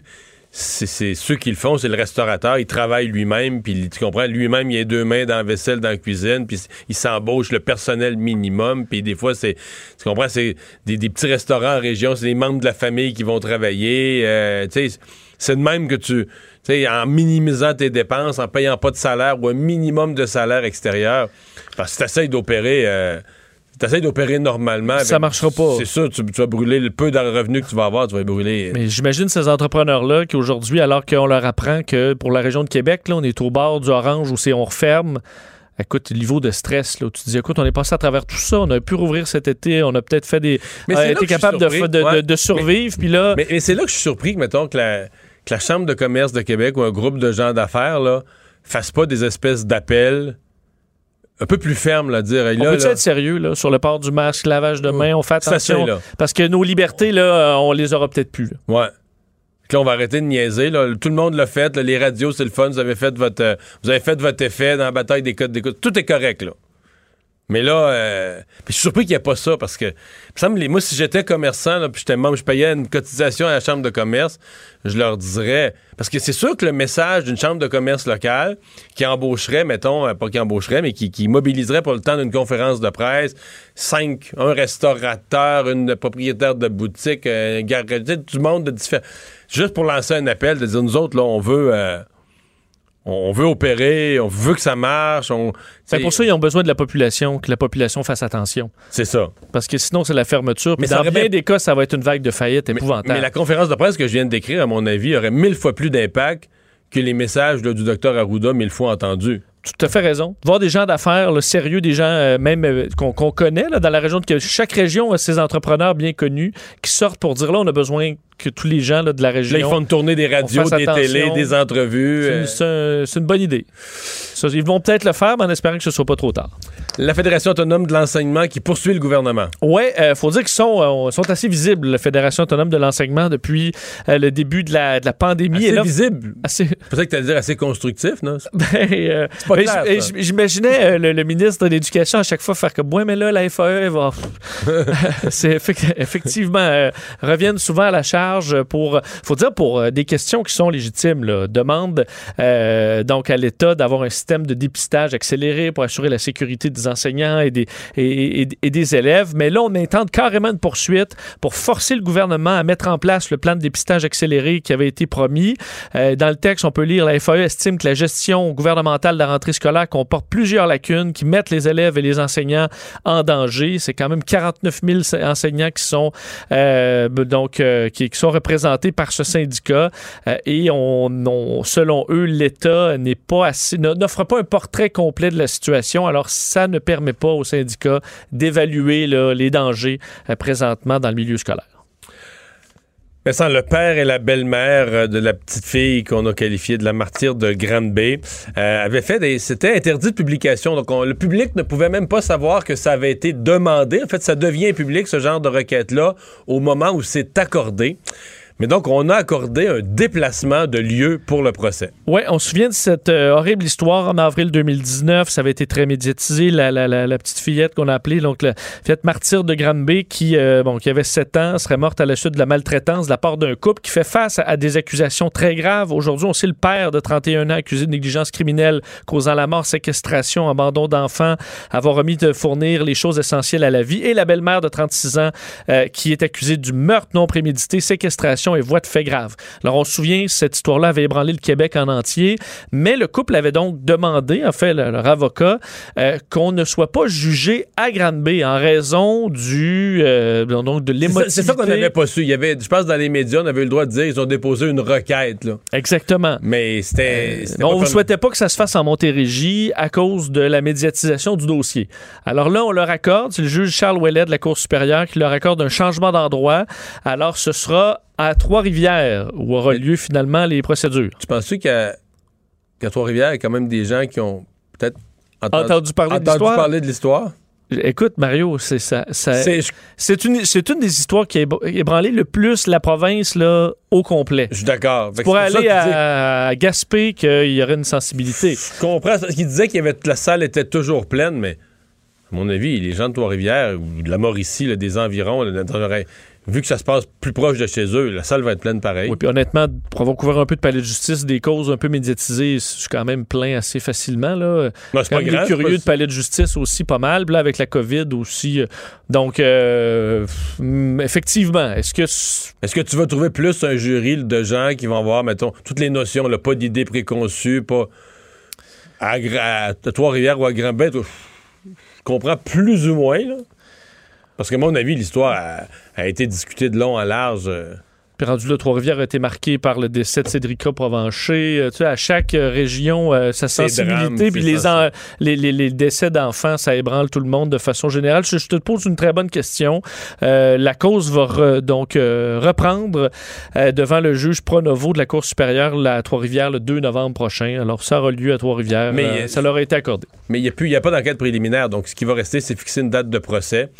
Les experts ont l'air à penser d'un procès qui aurait lieu mi- mi-2021, fin du printemps ou quelque part durant l'année 2021. Mais bon. Faut dire que la, la belle-mère est, euh, est détenue depuis son arrestation. Oui, elle n'a jamais été libérée en attente de procès.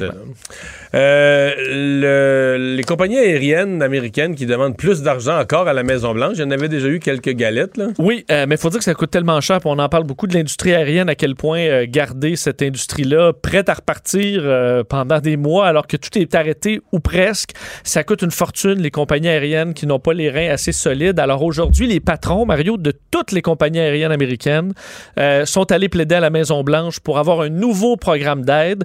Il faut dire que Donald Trump est, ouvert là, à, à de l'aide pour ces entreprises-là. Euh, les démocrates aussi, de nombreux parlementaires. Donc tout le monde a un peu le soutien, mais c'est quand même compliqué à concrétiser cette, euh, cette aide, aide- aide-là, selon euh, le, directeur général, entre autres, d'American Airlines devant la Maison-Blanche. Alors, c'est un casse-tête. Le Congrès qui est en train de négocier un plan de soutien à l'économie qui est immense. Alors, ça passe un peu là-dedans. Euh, on ne fait pas nécessairement du cas par cas.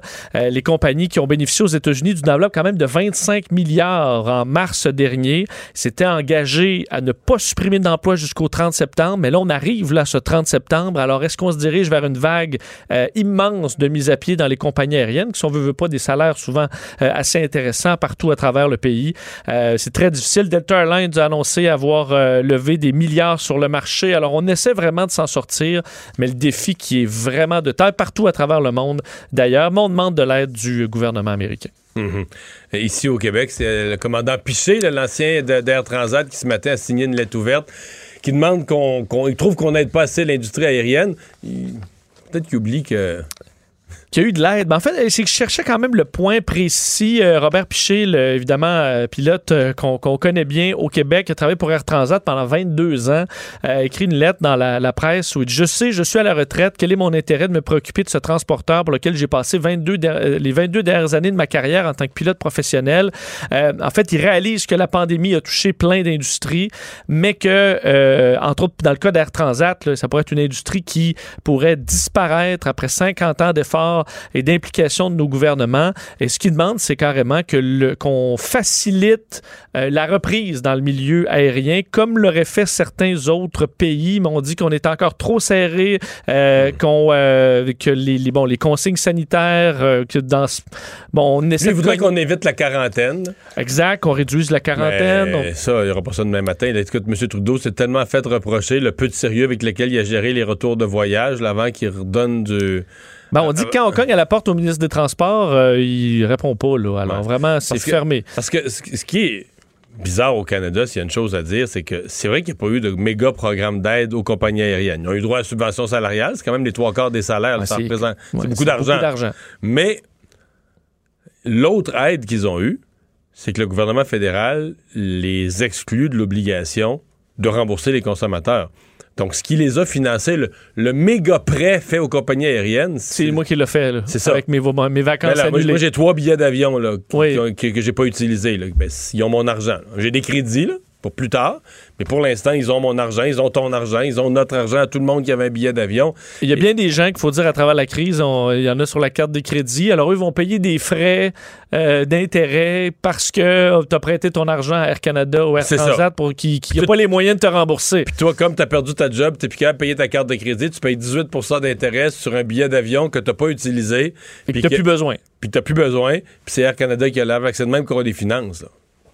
Alors, tu as raison, mais lui se questionne sur euh, les jeunes pilotes Ouais, qui ouais, euh, il y a- il y a rêvent et pas qui font face à un défi, mais mais- on peut pas euh, non plus inventer euh, une industrie qui est arrêtée.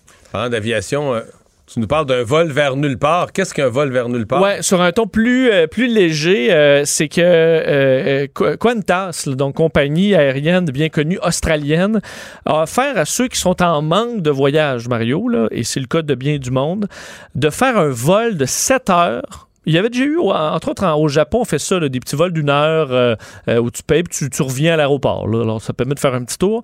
Mais Qantas va plus loin avec un vol euh, vers nulle part pour un vol de 7 heures dans... Tu virailles au-dessus de l'Australie. un Boeing 787, un Dreamliner, donc celui qui a des hublots les plus larges de l'industrie. Alors, ils ont vendu, dans le code de deux vols, qui, bon, avaient au to- ça- 134 billets par vol. Euh, un vol vraiment pour aller visiter les plus beaux endroits de l'Australie, évidemment sans jamais débarquer de l'avion. L'avion va tout simplement voler, euh, entre autres, sur euh, dans le coin de Queensland, ensuite sur la, la, Gold Coast, vers le New South Wales. On va passer sur la Grande Barrière de Corail, aller voir le bon l'Opéra de Sydney. on va se promener, bref, à travers plusieurs points intéressants. Un, avion de ligne comme ça, tu peux pas voler à base. C'est pas comme un Cessna, là, gars. Non, tu ne voleras pas à 1000 pieds, mais tu peux quand même voler assez bas. assez pour voir l'Opéra de Sydney, puis c'est beau, là. Oui, oui. Ben, ah de toute façon, les espaces aériens sont vides. Le contrôleur aérien va laisser, à mon avis, l'avion la, voler à plus basse altitude qu'à l'habitude. Donc, tu pourras voir ça. Et les billets, parce que je vous dis, se vendent, dépendamment des classes, entre 560 dollars américains à 2800 dollars américains. C'est en 10 minutes, c'était parti. En 10 minutes, demande instantanée. Euh, on a vendu les deux vols. Fait que tu pars de l'aéroport, tu reviens au même aéroport. Oui, mais. Euh, heures d'avion. Et on a dit qu'elle allait avoir quand même un, euh, un animateur qui est une célébrité surprise allait être sur le vol pour euh, s'occuper des passagers et euh, ben, il y aura différentes surprises et tout ça. Et ça amène donc Qantas à se, pour se questionner sur différentes offres qu'on pourrait faire comme ça pour faire voler les avions, s'il y a de l'intérêt pour les gens de faire des, tout simplement des tours d'avion.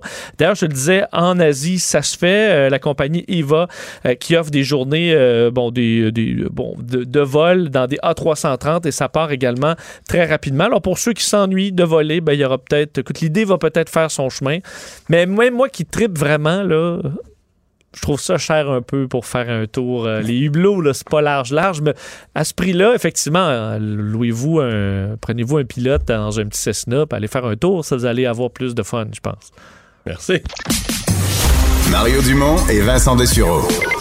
Joignez-vous à la discussion. Appelez ou textez le 187 Cube Radio 1877 827 2346. Alors, ces derniers jours, au Palais de justice euh, de Montréal, il y avait... Bon, c'est une drôle d'affaire. C'est le procès de l'ancien numéro 2 euh, de, de, l'UPAC. Euh, c'est le procès qui, tourne autour du fait qu'il aurait, bon, joué un rôle, qu'il aurait été congédié. Lui poursuit l'UPAC, considère qu'il a été congédié pour des choses qui n'étaient pas qui qui étaient pas justifiées. Mais c'est parce que c'est le rôle de chacun qui revient là-dedans, puis l'atmosphère qui régnait à l'UPAC à l'époque, puis les, les vraies raisons, puis les fausses raisons du congé les problèmes de fonctionnement.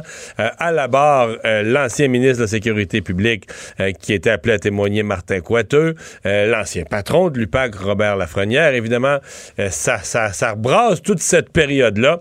Jean-François Cloutier, journaliste au bureau d'enquête du Journal de Montréal, est avec nous. Bonjour Jean-François. Bonjour Mario. assez fascinant à suivre cette semaine pour toi, là, hein? Euh, oui, ben, en fait, je te dirais, ben, ben, ben, honnêtement, beaucoup plus intéressant que ce que j'aurais pensé. Euh, ah oui? Ça a été annoncé un peu à la fin de la semaine dernière là, que on devait entendre Robert Lafrenière. Donc, les, les, les, médias étaient là au début un peu pour euh, entendre ce que, ce que Robert euh, Lafrenière avait à dire. Donc, on s'attendait, euh, moi, je m'attendais bien honnêtement à une ou deux journées là, où on serait présent, puis après ça, ce serait plus euh, technique là, sur euh, le congédiement, tout ça. Mais vraiment, c'est un procès qui est, qui, est, qui est beaucoup plus intéressant. On attend, apprend beaucoup de choses, effectivement, Mario, là, sur le fonctionnement de l'UPAC et, et, quand on a des, des, des, gens comme Robert Lafrenière et Martin Coiteux qui sont appelés à témoigner pendant de longues heures ben on, on, on apprend là, forcément des choses assez intéressantes sur le fonctionnement du gouvernement et sur le fonctionnement euh, de, de l'UPAC, qui est quand même un organisme extrêmement important. Ouais. Et il n'y a pas vraiment de... On en sort avec pas vraiment de doute sur le fait que ça allait plus du tout à l'UPAC depuis quelques années. Là. En tout dans la haute direction. Là.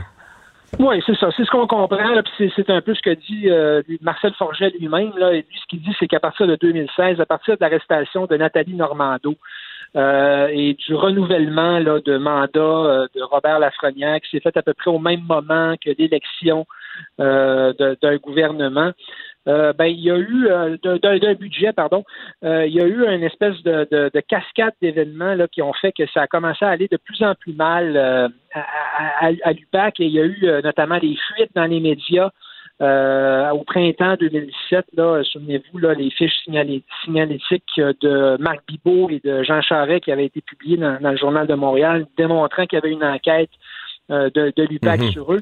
Euh, et il y avait eu aussi là, toutes sortes de rapports sur le climat de travail qui était extrêmement mauvais apparemment à l'UPAC. Donc, et, finalement, tout ça avait culminé avec l'arrestation de Guy Ouellet en, en, octobre 2017, donc quand même un mois avant le congédiement de, Marcel Forget. Donc, tous ces événements-là, finalement, là, ont créé une espèce de, pression énorme sur, euh, sur l'organisation. Puis Marcel Forget allègue, lui, qui a été un peu euh, l'agneau sacrifié là-dedans. Oui, sauf que Jean-François, j'ai vu ça. Lui, il dit, là, moi, j'ai payé pour la gang, j'ai payé pour tout ça, mais il y avait un dossier quand même sur lui, là, euh, un dossier d'ailleurs chez au, journal, il y avait un dossier sur euh, le fait que il y avait dans son passé des actions qui y étaient reprochées qui le rendaient difficilement admissible comme le champion pour travailler avec l'autorité des marchés financiers, non?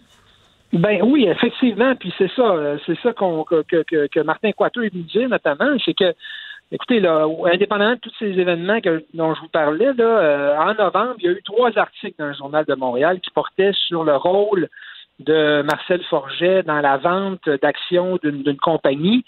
Il n'y avait pas il y avait pas seulement ça, il y avait également ses relations avec un, un comptable qui avait été condamné.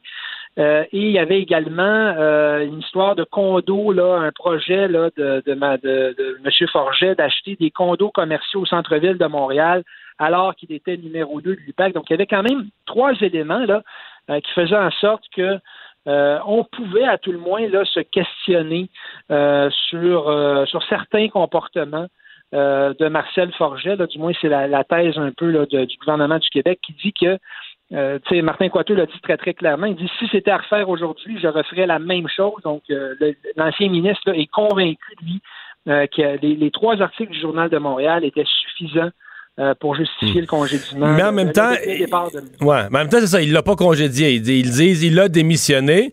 Mais Martin Coiteux laisse entendre que s'il n'avait pas démissionné, l'idée de le, le, congédier aurait pu être considérée, il aurait été sérieusement considéré. C'est un peu ça l'histoire.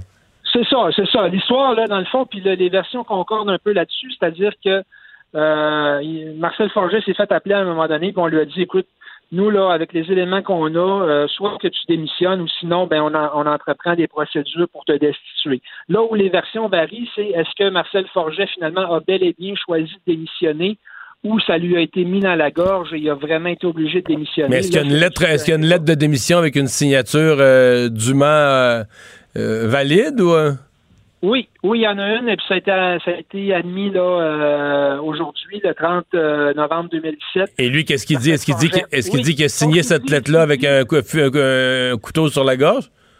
oui, c'est ça qu'il dit. En fait, ce qu'il dit, c'est que Martin Coiteux, en, point de presse le matin, avait déjà annoncé la démission de Marcel Forget, alors que lui a signé la lettre vers midi, donc après que sa démission a été annoncée. Donc, il y avait comme plus le choix euh, de, de, de, signer la lettre. Donc, son euh, avocat va plaider que c'était pas. C'est un document qui est comme pas vraiment valide parce que c'est la notion d'un consentement libre et éclairé où vraiment tu, tu prends la décision de démissionner c'est un vrai choix. Là.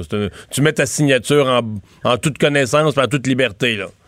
Exactement. C'est exactement ce qui est plaidé. Là. Ce qu'on dit, c'est qu'il s'est fait forcer euh, a signé cette lettre-là. Il n'a ni pas qu'il l'a signé, mais il a dit qu'il n'était pas du tout dans un consentement libre et éclairé, que ça devait tout avait déjà été. Il réclame, il réclame combien, Forgette, déjà au gouvernement? Euh, ben là, le chiffre qui s'occupe, c'est 2 millions, mais on comprend que c'est tout ça est un peu fluctuant. Là. Euh, il va peut-être y avoir des, dommages, là, mais c'est autour de 2 millions de dollars, ce qui est quand même un, un montant là, euh, un montant hmm. assez, assez important. Bon, qu'est-ce qu'on retient du témoignage? Qu'on a parlé de Martin Coiteau, mais de Robert Lafrenière dans tout ça? Lui, est-ce qu'il nie que le climat était mauvais? Comment lui voit ça? Ah, ben écoutez, c'est, écoute, Mario, c'est, quand même étonnant envers la. Il y, a, une espèce de candeur euh, qui, qui, qui, est surprenante de la part d'un, patron d'une escouade comme ça.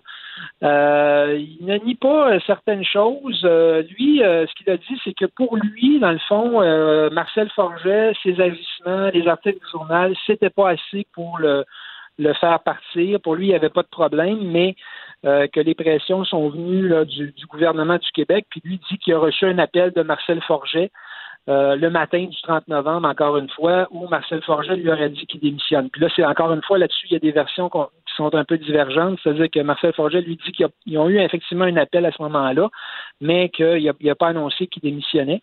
Puis euh, Marcel Forget là, aurait dit que Robert Lafrenière, à ce moment-là, lui aurait dit bienvenue en politique, et il aurait dit plus tard à quelqu'un d'autre que il aurait admis que le départ de Marcel Forget était, dans le fond, une espèce de, de, de, de sacrifice politique là, qui avait été fait. Fait que sa version euh, allait, allait, plutôt euh, à l'avantage de, de, Marcel Forget. OK. Mais il ne nie pas euh, que l'atmosphère était, était tendue, là? Il ne le nie pas, mais il semble un peu le banaliser. C'est-à-dire que ce qu'il dit, c'est que euh, bon, effectivement, il y avait un climat de travail qui était pas bon parce qu'il y avait des avocats qui travaillaient avec des, gens qui étaient euh, qui n'étaient pas des avocats, donc ça menait à certaines tensions.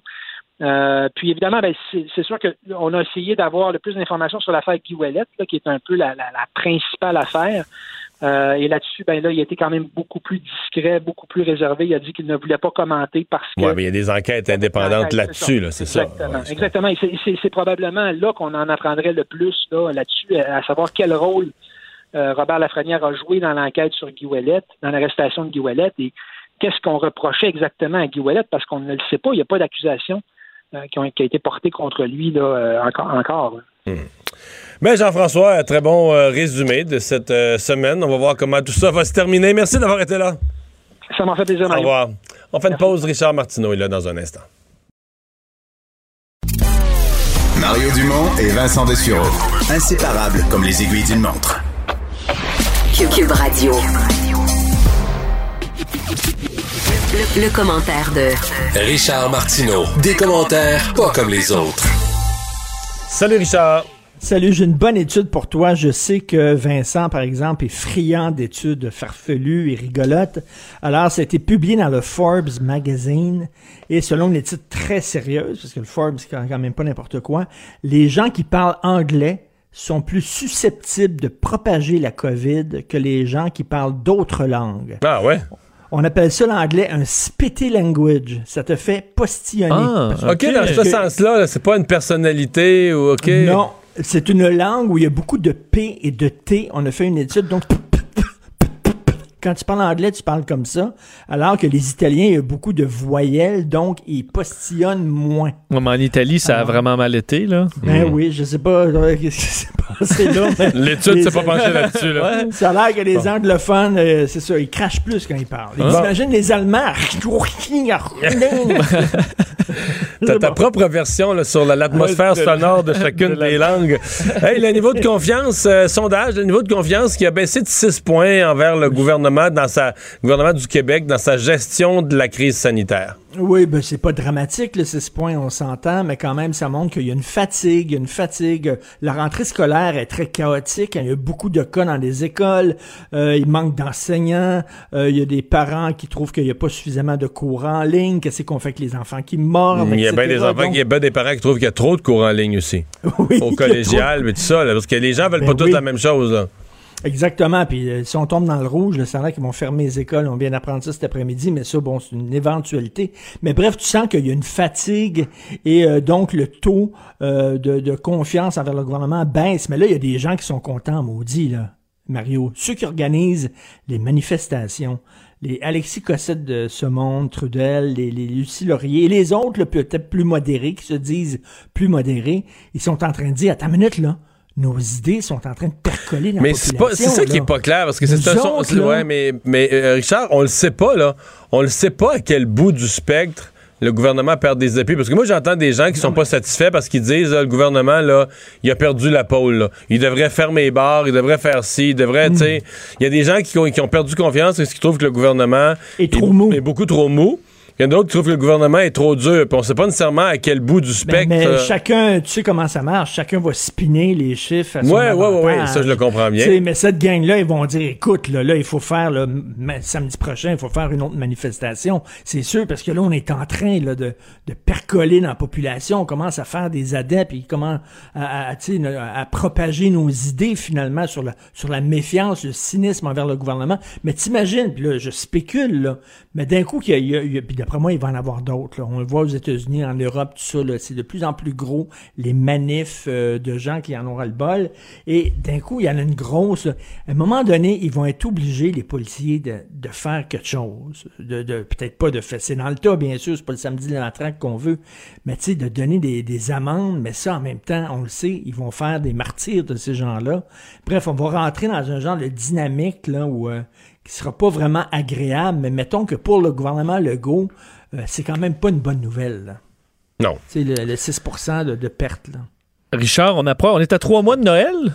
Ça approche quand même vite, mais les Bordelais euh, auront peut-être pas de sapin de Noël municipal cette année. C'est une tradition, bien sûr, une grosse euh, ville française et devant la mairie, il y avait toujours un gros, gros, gros sapin, décoré le sapin de Noël. Et là, le maire a dit, j'en veux pas cette année. Moi, je me suis dit, bon, c'est à cause, il veut pas offenser les gens qui sont pas catholiques, il veut pas offenser, entre autres, les musulmans, donc il y aura pas d'armes de Noël. Non, c'est pas ça du tout. C'est que c'est un maire écolo et euh, il y a un mouvement là, écolo. Il y a plusieurs maires écolos qui ont été élus aux dernières municipales en France.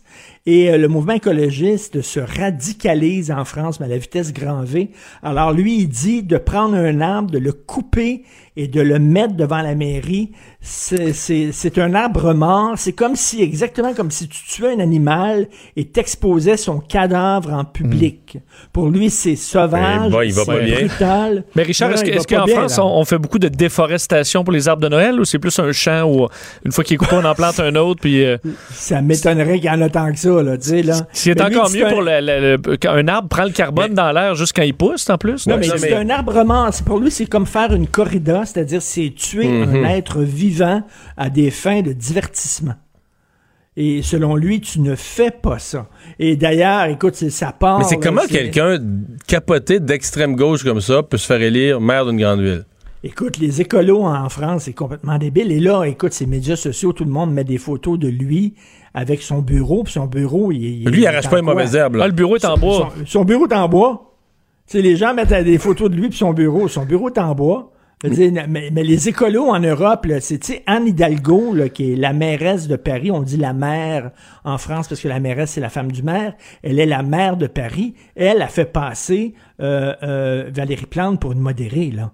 Est complètement flyée comme écolo, là. Vraiment, puis il y en a beaucoup. D'ailleurs, est-ce que vous connaissez les végétariens jains? Non.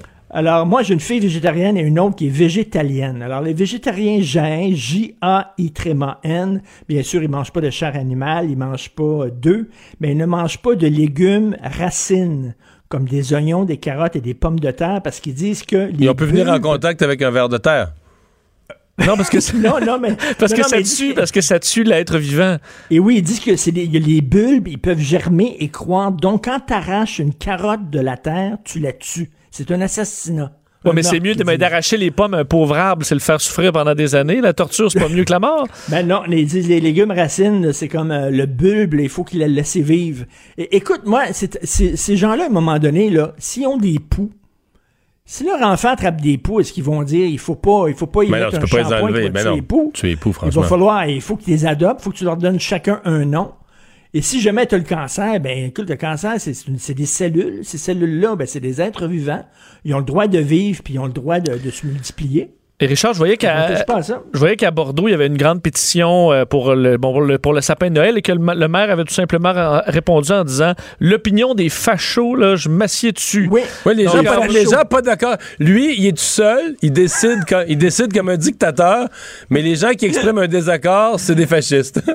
oui. Et c'est bizarre de dire, tu sais, à la, à la limite, là, tu sais, euh, utiliser Mais ça fait peur, fasciste. les villes. Les villes, en général, font peur. Parce que tu dis, ça, l'ancien maire de Bordeaux, c'était Alain Juppé, là. Un ami du Québec, puis un gars bien logique, là. Dit que la ville a dérapé, en une génération, la ville a dérapé totalement là, vers des gens qui n'ont plus aucun contact avec la réalité, puis qui pensent qu'ils ont raison, puis... Puis tu sais, à la limite, en Amérique, le fascisme, on connaît pas vraiment ça. bon, on peut utiliser le terme des fois à tout vent, mais tu sais, en Europe, là, euh, Mussolini, euh, tu sais, euh, Franco, euh, Hitler, il me semble qu'ils devraient savoir c'est quoi le fascisme. Ils ont vécu Mais- sous l'occupation nazie. Mais est-ce sais. qu'il arrache ses mauvaises herbes? Euh, sûrement pas. Mais sû- sûrement Ça, pas. ça a le droit de Il vivre. Euh, c'est- ouais, Euh, il il laisse question que tu pousser. Là, là. Tu Puis dans- s'il attrape, s'il attrape des morpions, il fait rien, là. Il les laisse. Il les laisse Mais tu sais, euh, entre, son il pavé pas- uni, là, dans les craques de pavé uni, s'il y a des petits pouces, D'après là, moi, il n'y a pas de pavé il uni. les là. arrache pas. D'après moi, il n'y a pas de pavé uni. là. Euh, Pour lui, là, vraiment, mais pensez à ça, là, mettre un arbre mort, selon lui, devant la mairie, c'est comme te promener là, dans un village du Québec avec un orignal mort sur ton hood de char. Ce qui est déjà correct. affaire là. pour lui. Ce qui est déjà correct, là. Mais s'il Oui, pogne un oui. champignon, là, lui, là, mettons un, un oignon, là, ouais, un fungus, il va chez le médecin, il me dit ben, c'est un champignon, on va vous donner un petit, une petite crème, il apprend pas. Là. Non, Mais sa non. vie. OK, Le- ça, ça ça a le droit de vivre, ça, là? champignon. Hmm. Ça a le droit de vivre. Bon, euh, en Chine, euh, là, il y a des, euh, des journalistes qui sont portés disparus. La Chine est considérée par Amnesty International comme la plus grosse prison de journalistes au monde. On parle de 150 journalistes qui sont emprisonnés. Euh, tu ne peux plus être journaliste indépendant en Chine depuis quelques années. Ça n'existe plus. Si tu es journaliste, tu travailles pour le gouvernement. Il n'y a plus de blogs indépendants. Il n'y a plus de journaux indépendants. Tout ça Au est Canada, c'est pas de même, c'est juste les deux tiers des journalistes qui travaillent pour le gouvernement. Pas tous. Effectivement, puis euh, bien payé en plus. hein. Bon. Alors, euh, en Chine, il y a quatre journalistes qui étaient très euh, indé- indépendants, qui étaient courageux, qui ont filmé à Wuhan, euh, al- alors que le gouvernement disait que c'était pas si grave que ça. Eux autres sont entrés dans les hôpitaux, ils ont filmé là, vraiment que les hôpitaux euh, regorgeaient de malades, et de- ils ont filmé les body bags, là, les, les corps euh, dans des sacs et tout ça. Euh, on n'a plus de nouvelles d'eux depuis un certain temps. Les quatre ont disparu. Les quatre journalistes. C'est ça la Chine. Fou, hein? C'est ça la Chine. On fait affaire avec des pays comme ça. La Chine, c'est, puis c'est une puissance économique mondiale. là. Ça va être la, première puissance à un moment donné. Et c'est un régime épeurant. La Chine qui enferme ses journalistes. Alors les quatre sont disparus. Aucune nouvelle d'eux. C'est une nouvelle de France 24 euh, qu'ils ont fait un reportage. Je trouve ça assez inquiétant. Et dans les années 60, euh, il y avait un intellectuel français qui avait écrit un livre, Lorsque la Chine s'éveillera, le monde tremblera. Il avait écrit ça, c'était ça le titre de son livre. Il m'a dit, la Chine est réveillée en maudit, puis le monde tremble beaucoup. Hmm. C'est un pays qui me fait extrêmement Le monde tremble, mais je suis pas sûr qu'il tremble assez, qu'il se rend vraiment compte, le monde, de ce qui, de, de ce qui se passe. Là. Non, non, de ce qui se passe là-bas, absolument pas. Hey, merci Richard, à demain. Merci. À Au revoir. Le remède à la désinformation. Mario Dumont et Vincent Dessureau. Cube Radio. C'est la chronique politique de Gilles Barry. Bonjour Gilles. Bonjour à vous deux. Oui, tu tu t'interroges sur la suite des négociations dans le secteur public et parapublic parce que euh, convention toujours pas signée, Euh, des négociations compliquées parce que d'un côté là t'as l'ensemble des employés du secteur public, puis là t'as ceux de la santé qui sont dans un cas particulier avec la Covid. Mm. Comment comment on gère tout ça là? Ben d'abord, il y a tout le monde, tous les syndicats, secteur public, parapublic, ont eu un mandat de grève pour déclencher une grève générale le 3 octobre. Pour vrai là? Ouais. Alors, Le 3 les gens- octobre. les gens ne savent pas ça, là, mais il y a- il y a- les chefs syndicaux ont un mandat dans le, dans le, dans le poche là, pour déclencher une grève. Alors, tu vois le contexte. euh, on est dans- en pleine pandémie. euh, un déficit de 14 milliards. Les coffres de l'État sont à sec. Et tu m'avais rappelé en début d'année, les syndicats auraient dû signer l'année passée. Hein? Ah oui. Alors, le fait d'avoir fait traîner ça, là, il y aurait probablement eu, puis le, go- le gouvernement Legault l'année passée était prêt à lui donner, euh, donner Ouais. quand même Mais une augmentation importante. Ils ont commencé Là, la négociation à face d'un gouvernement qui avait des surplus de 3-4 milliards, puis là ils négocient avec un gouvernement qui est dans le trou de, qui est dans le trou de 15. puis il n'est pas fini d'être dans le trou.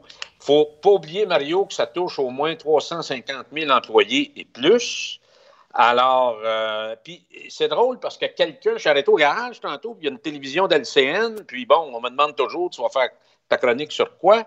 Et là, ils m'ont dit que tu avais parlé de ça, du temps partiel puis du temps plein aujourd'hui à ton émission. Des infirmières, oui. Ben, écoute, moi, je te ramène à ça parce que j'ai des chiffres assez intéressants. Hier soir, je me suis mis à écrire là-dessus parce que mardi, on n'a pas eu le temps nécessairement de terminer sur le point 4, qui était toute la question du secteur public-parapublic en termes de négociation. Il faut comprendre que les conditions de travail actuelles, Mario, telles que sont construites les éléments importants qui, donnent naissance à une convention collective, ça crée de l'instabilité. On va parler particulièrement du secteur de la santé. Tout le monde veut travailler entre 8 et 4. Puis juste pour vous dire ça, une convention collective entre les employés de l'État et le gouvernement, Jean-Roch Boivin était rentré au caucus en 82-83. Il avait est arrivé avec une tonne de documents. À l'époque, il y avait 60 000 pages, 60 000 pages qui régissaient les conventions collectives entre l'employeur et les employés de l'État. Alors, c'est assez complexe. Tout le monde, dans le fond, voudrait travailler à temps plein entre 8 et 4. Mais actuellement, les bases des conventions collectives ne permettent pas ça. Alors, tout le débat se situe entre le temps plein et le temps partiel. Et à mes yeux, tout ce concept-là, Mario, est archaïque. puis est au cœur des problèmes qu'on vit actuellement. Je vais te donner juste un exemple. On parle de la commission Laurent, va rendre son rapport. Moi, je l'ai toujours dit, le problème numéro un à la DPJ, c'est l'instabilité des thérapeutes qui sont en relation avec les jeunes. Mais ça change tout le temps. C'est jamais, jamais les mêmes, c'est parce qu'à un moment donné, il y a de l'ancienneté, puis là, tu vas, tu vas bumper un autre dans un autre ça. poste, puis tout Alors, ça. C'est un exemple, et si on corrige pas ça, on corrige rien. Pour moi, c'est fondamental.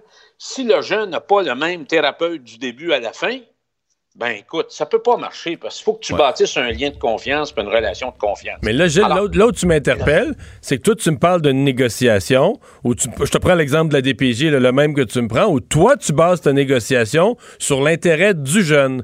Alors, moi, ce que j'ai, là où j'ai perdu la foi, c'est que les négociations de convention collective, j'ai souvent l'impression que la clientèle, que ce soit les malades en santé, les élèves à l'école, les, les jeunes à la DPJ, ils passent dernier, tu comprends? Quand on regarde, quand on mélange les intérêts de tout le monde, le gouvernement, puis les boss, puis les employés, puis le syndicat, tout le monde a ses intérêts, puis la clientèle passe en dernier. Ben, le monde, là, le besoin passe en dernier. En dernier, tu as tout à fait raison. Alors, qu'est-ce qui est arrivé, Mario, au fil des dernières années et particulièrement là, dans les derniers mois? C'est qu'il y a beaucoup d'infirmières, puis ils ont les- au ministère de la Santé, ils ont ça comme statistique. là. Il y a beaucoup d'infirmières qui sont monoparentales, ils n'en peuvent plus. Alors, démissionnent du temps plein parce qu'on leur demande de faire des fois 8 heures, puis un autre 8 heures, 16 heures en ligne. À Ce qu'on répétition. ce qu- Ce qu'on interdit, Mario, aux camionneurs puis aux pilotes d'avion, alors il y a trop d'heures, fait que les infirmières euh, décident d'aller vers le temps partiel, donc c'est plus facile de se bâtir un horaire de travail. Puis là, je vais arriver, Mario, avec... Donc, les gens sont fatigués, il y a de l'usure, il y a de la fatigue, il y a du stress, il y a des troubles, puis les gens décrochent. L'an passé, la facture des assurances pour les employés de la santé, dans le système de santé, pour les gens là, qui ont eu des congés maladie ou d'épuisement professionnel, 750 millions, Mario. Ça se peut pas. Cette année, ça va être un milliard. Un milliard pour, en, en assurance maladie, en absence de travail, là, payé pour l'absentéisme de toutes ces formes. maladie, épuisement, le décrochage, tout ce que tu voudras, troubles, détresse psychologique. Alors, le Conseil du Trésor, parce qu'il n'y a pas juste les syndicats qui sont fautifs, le Conseil du Trésor, pour économiser, d'un bord, cause un chaos puis des dépenses qui n'ont qui a pas de bon sens de l'autre côté.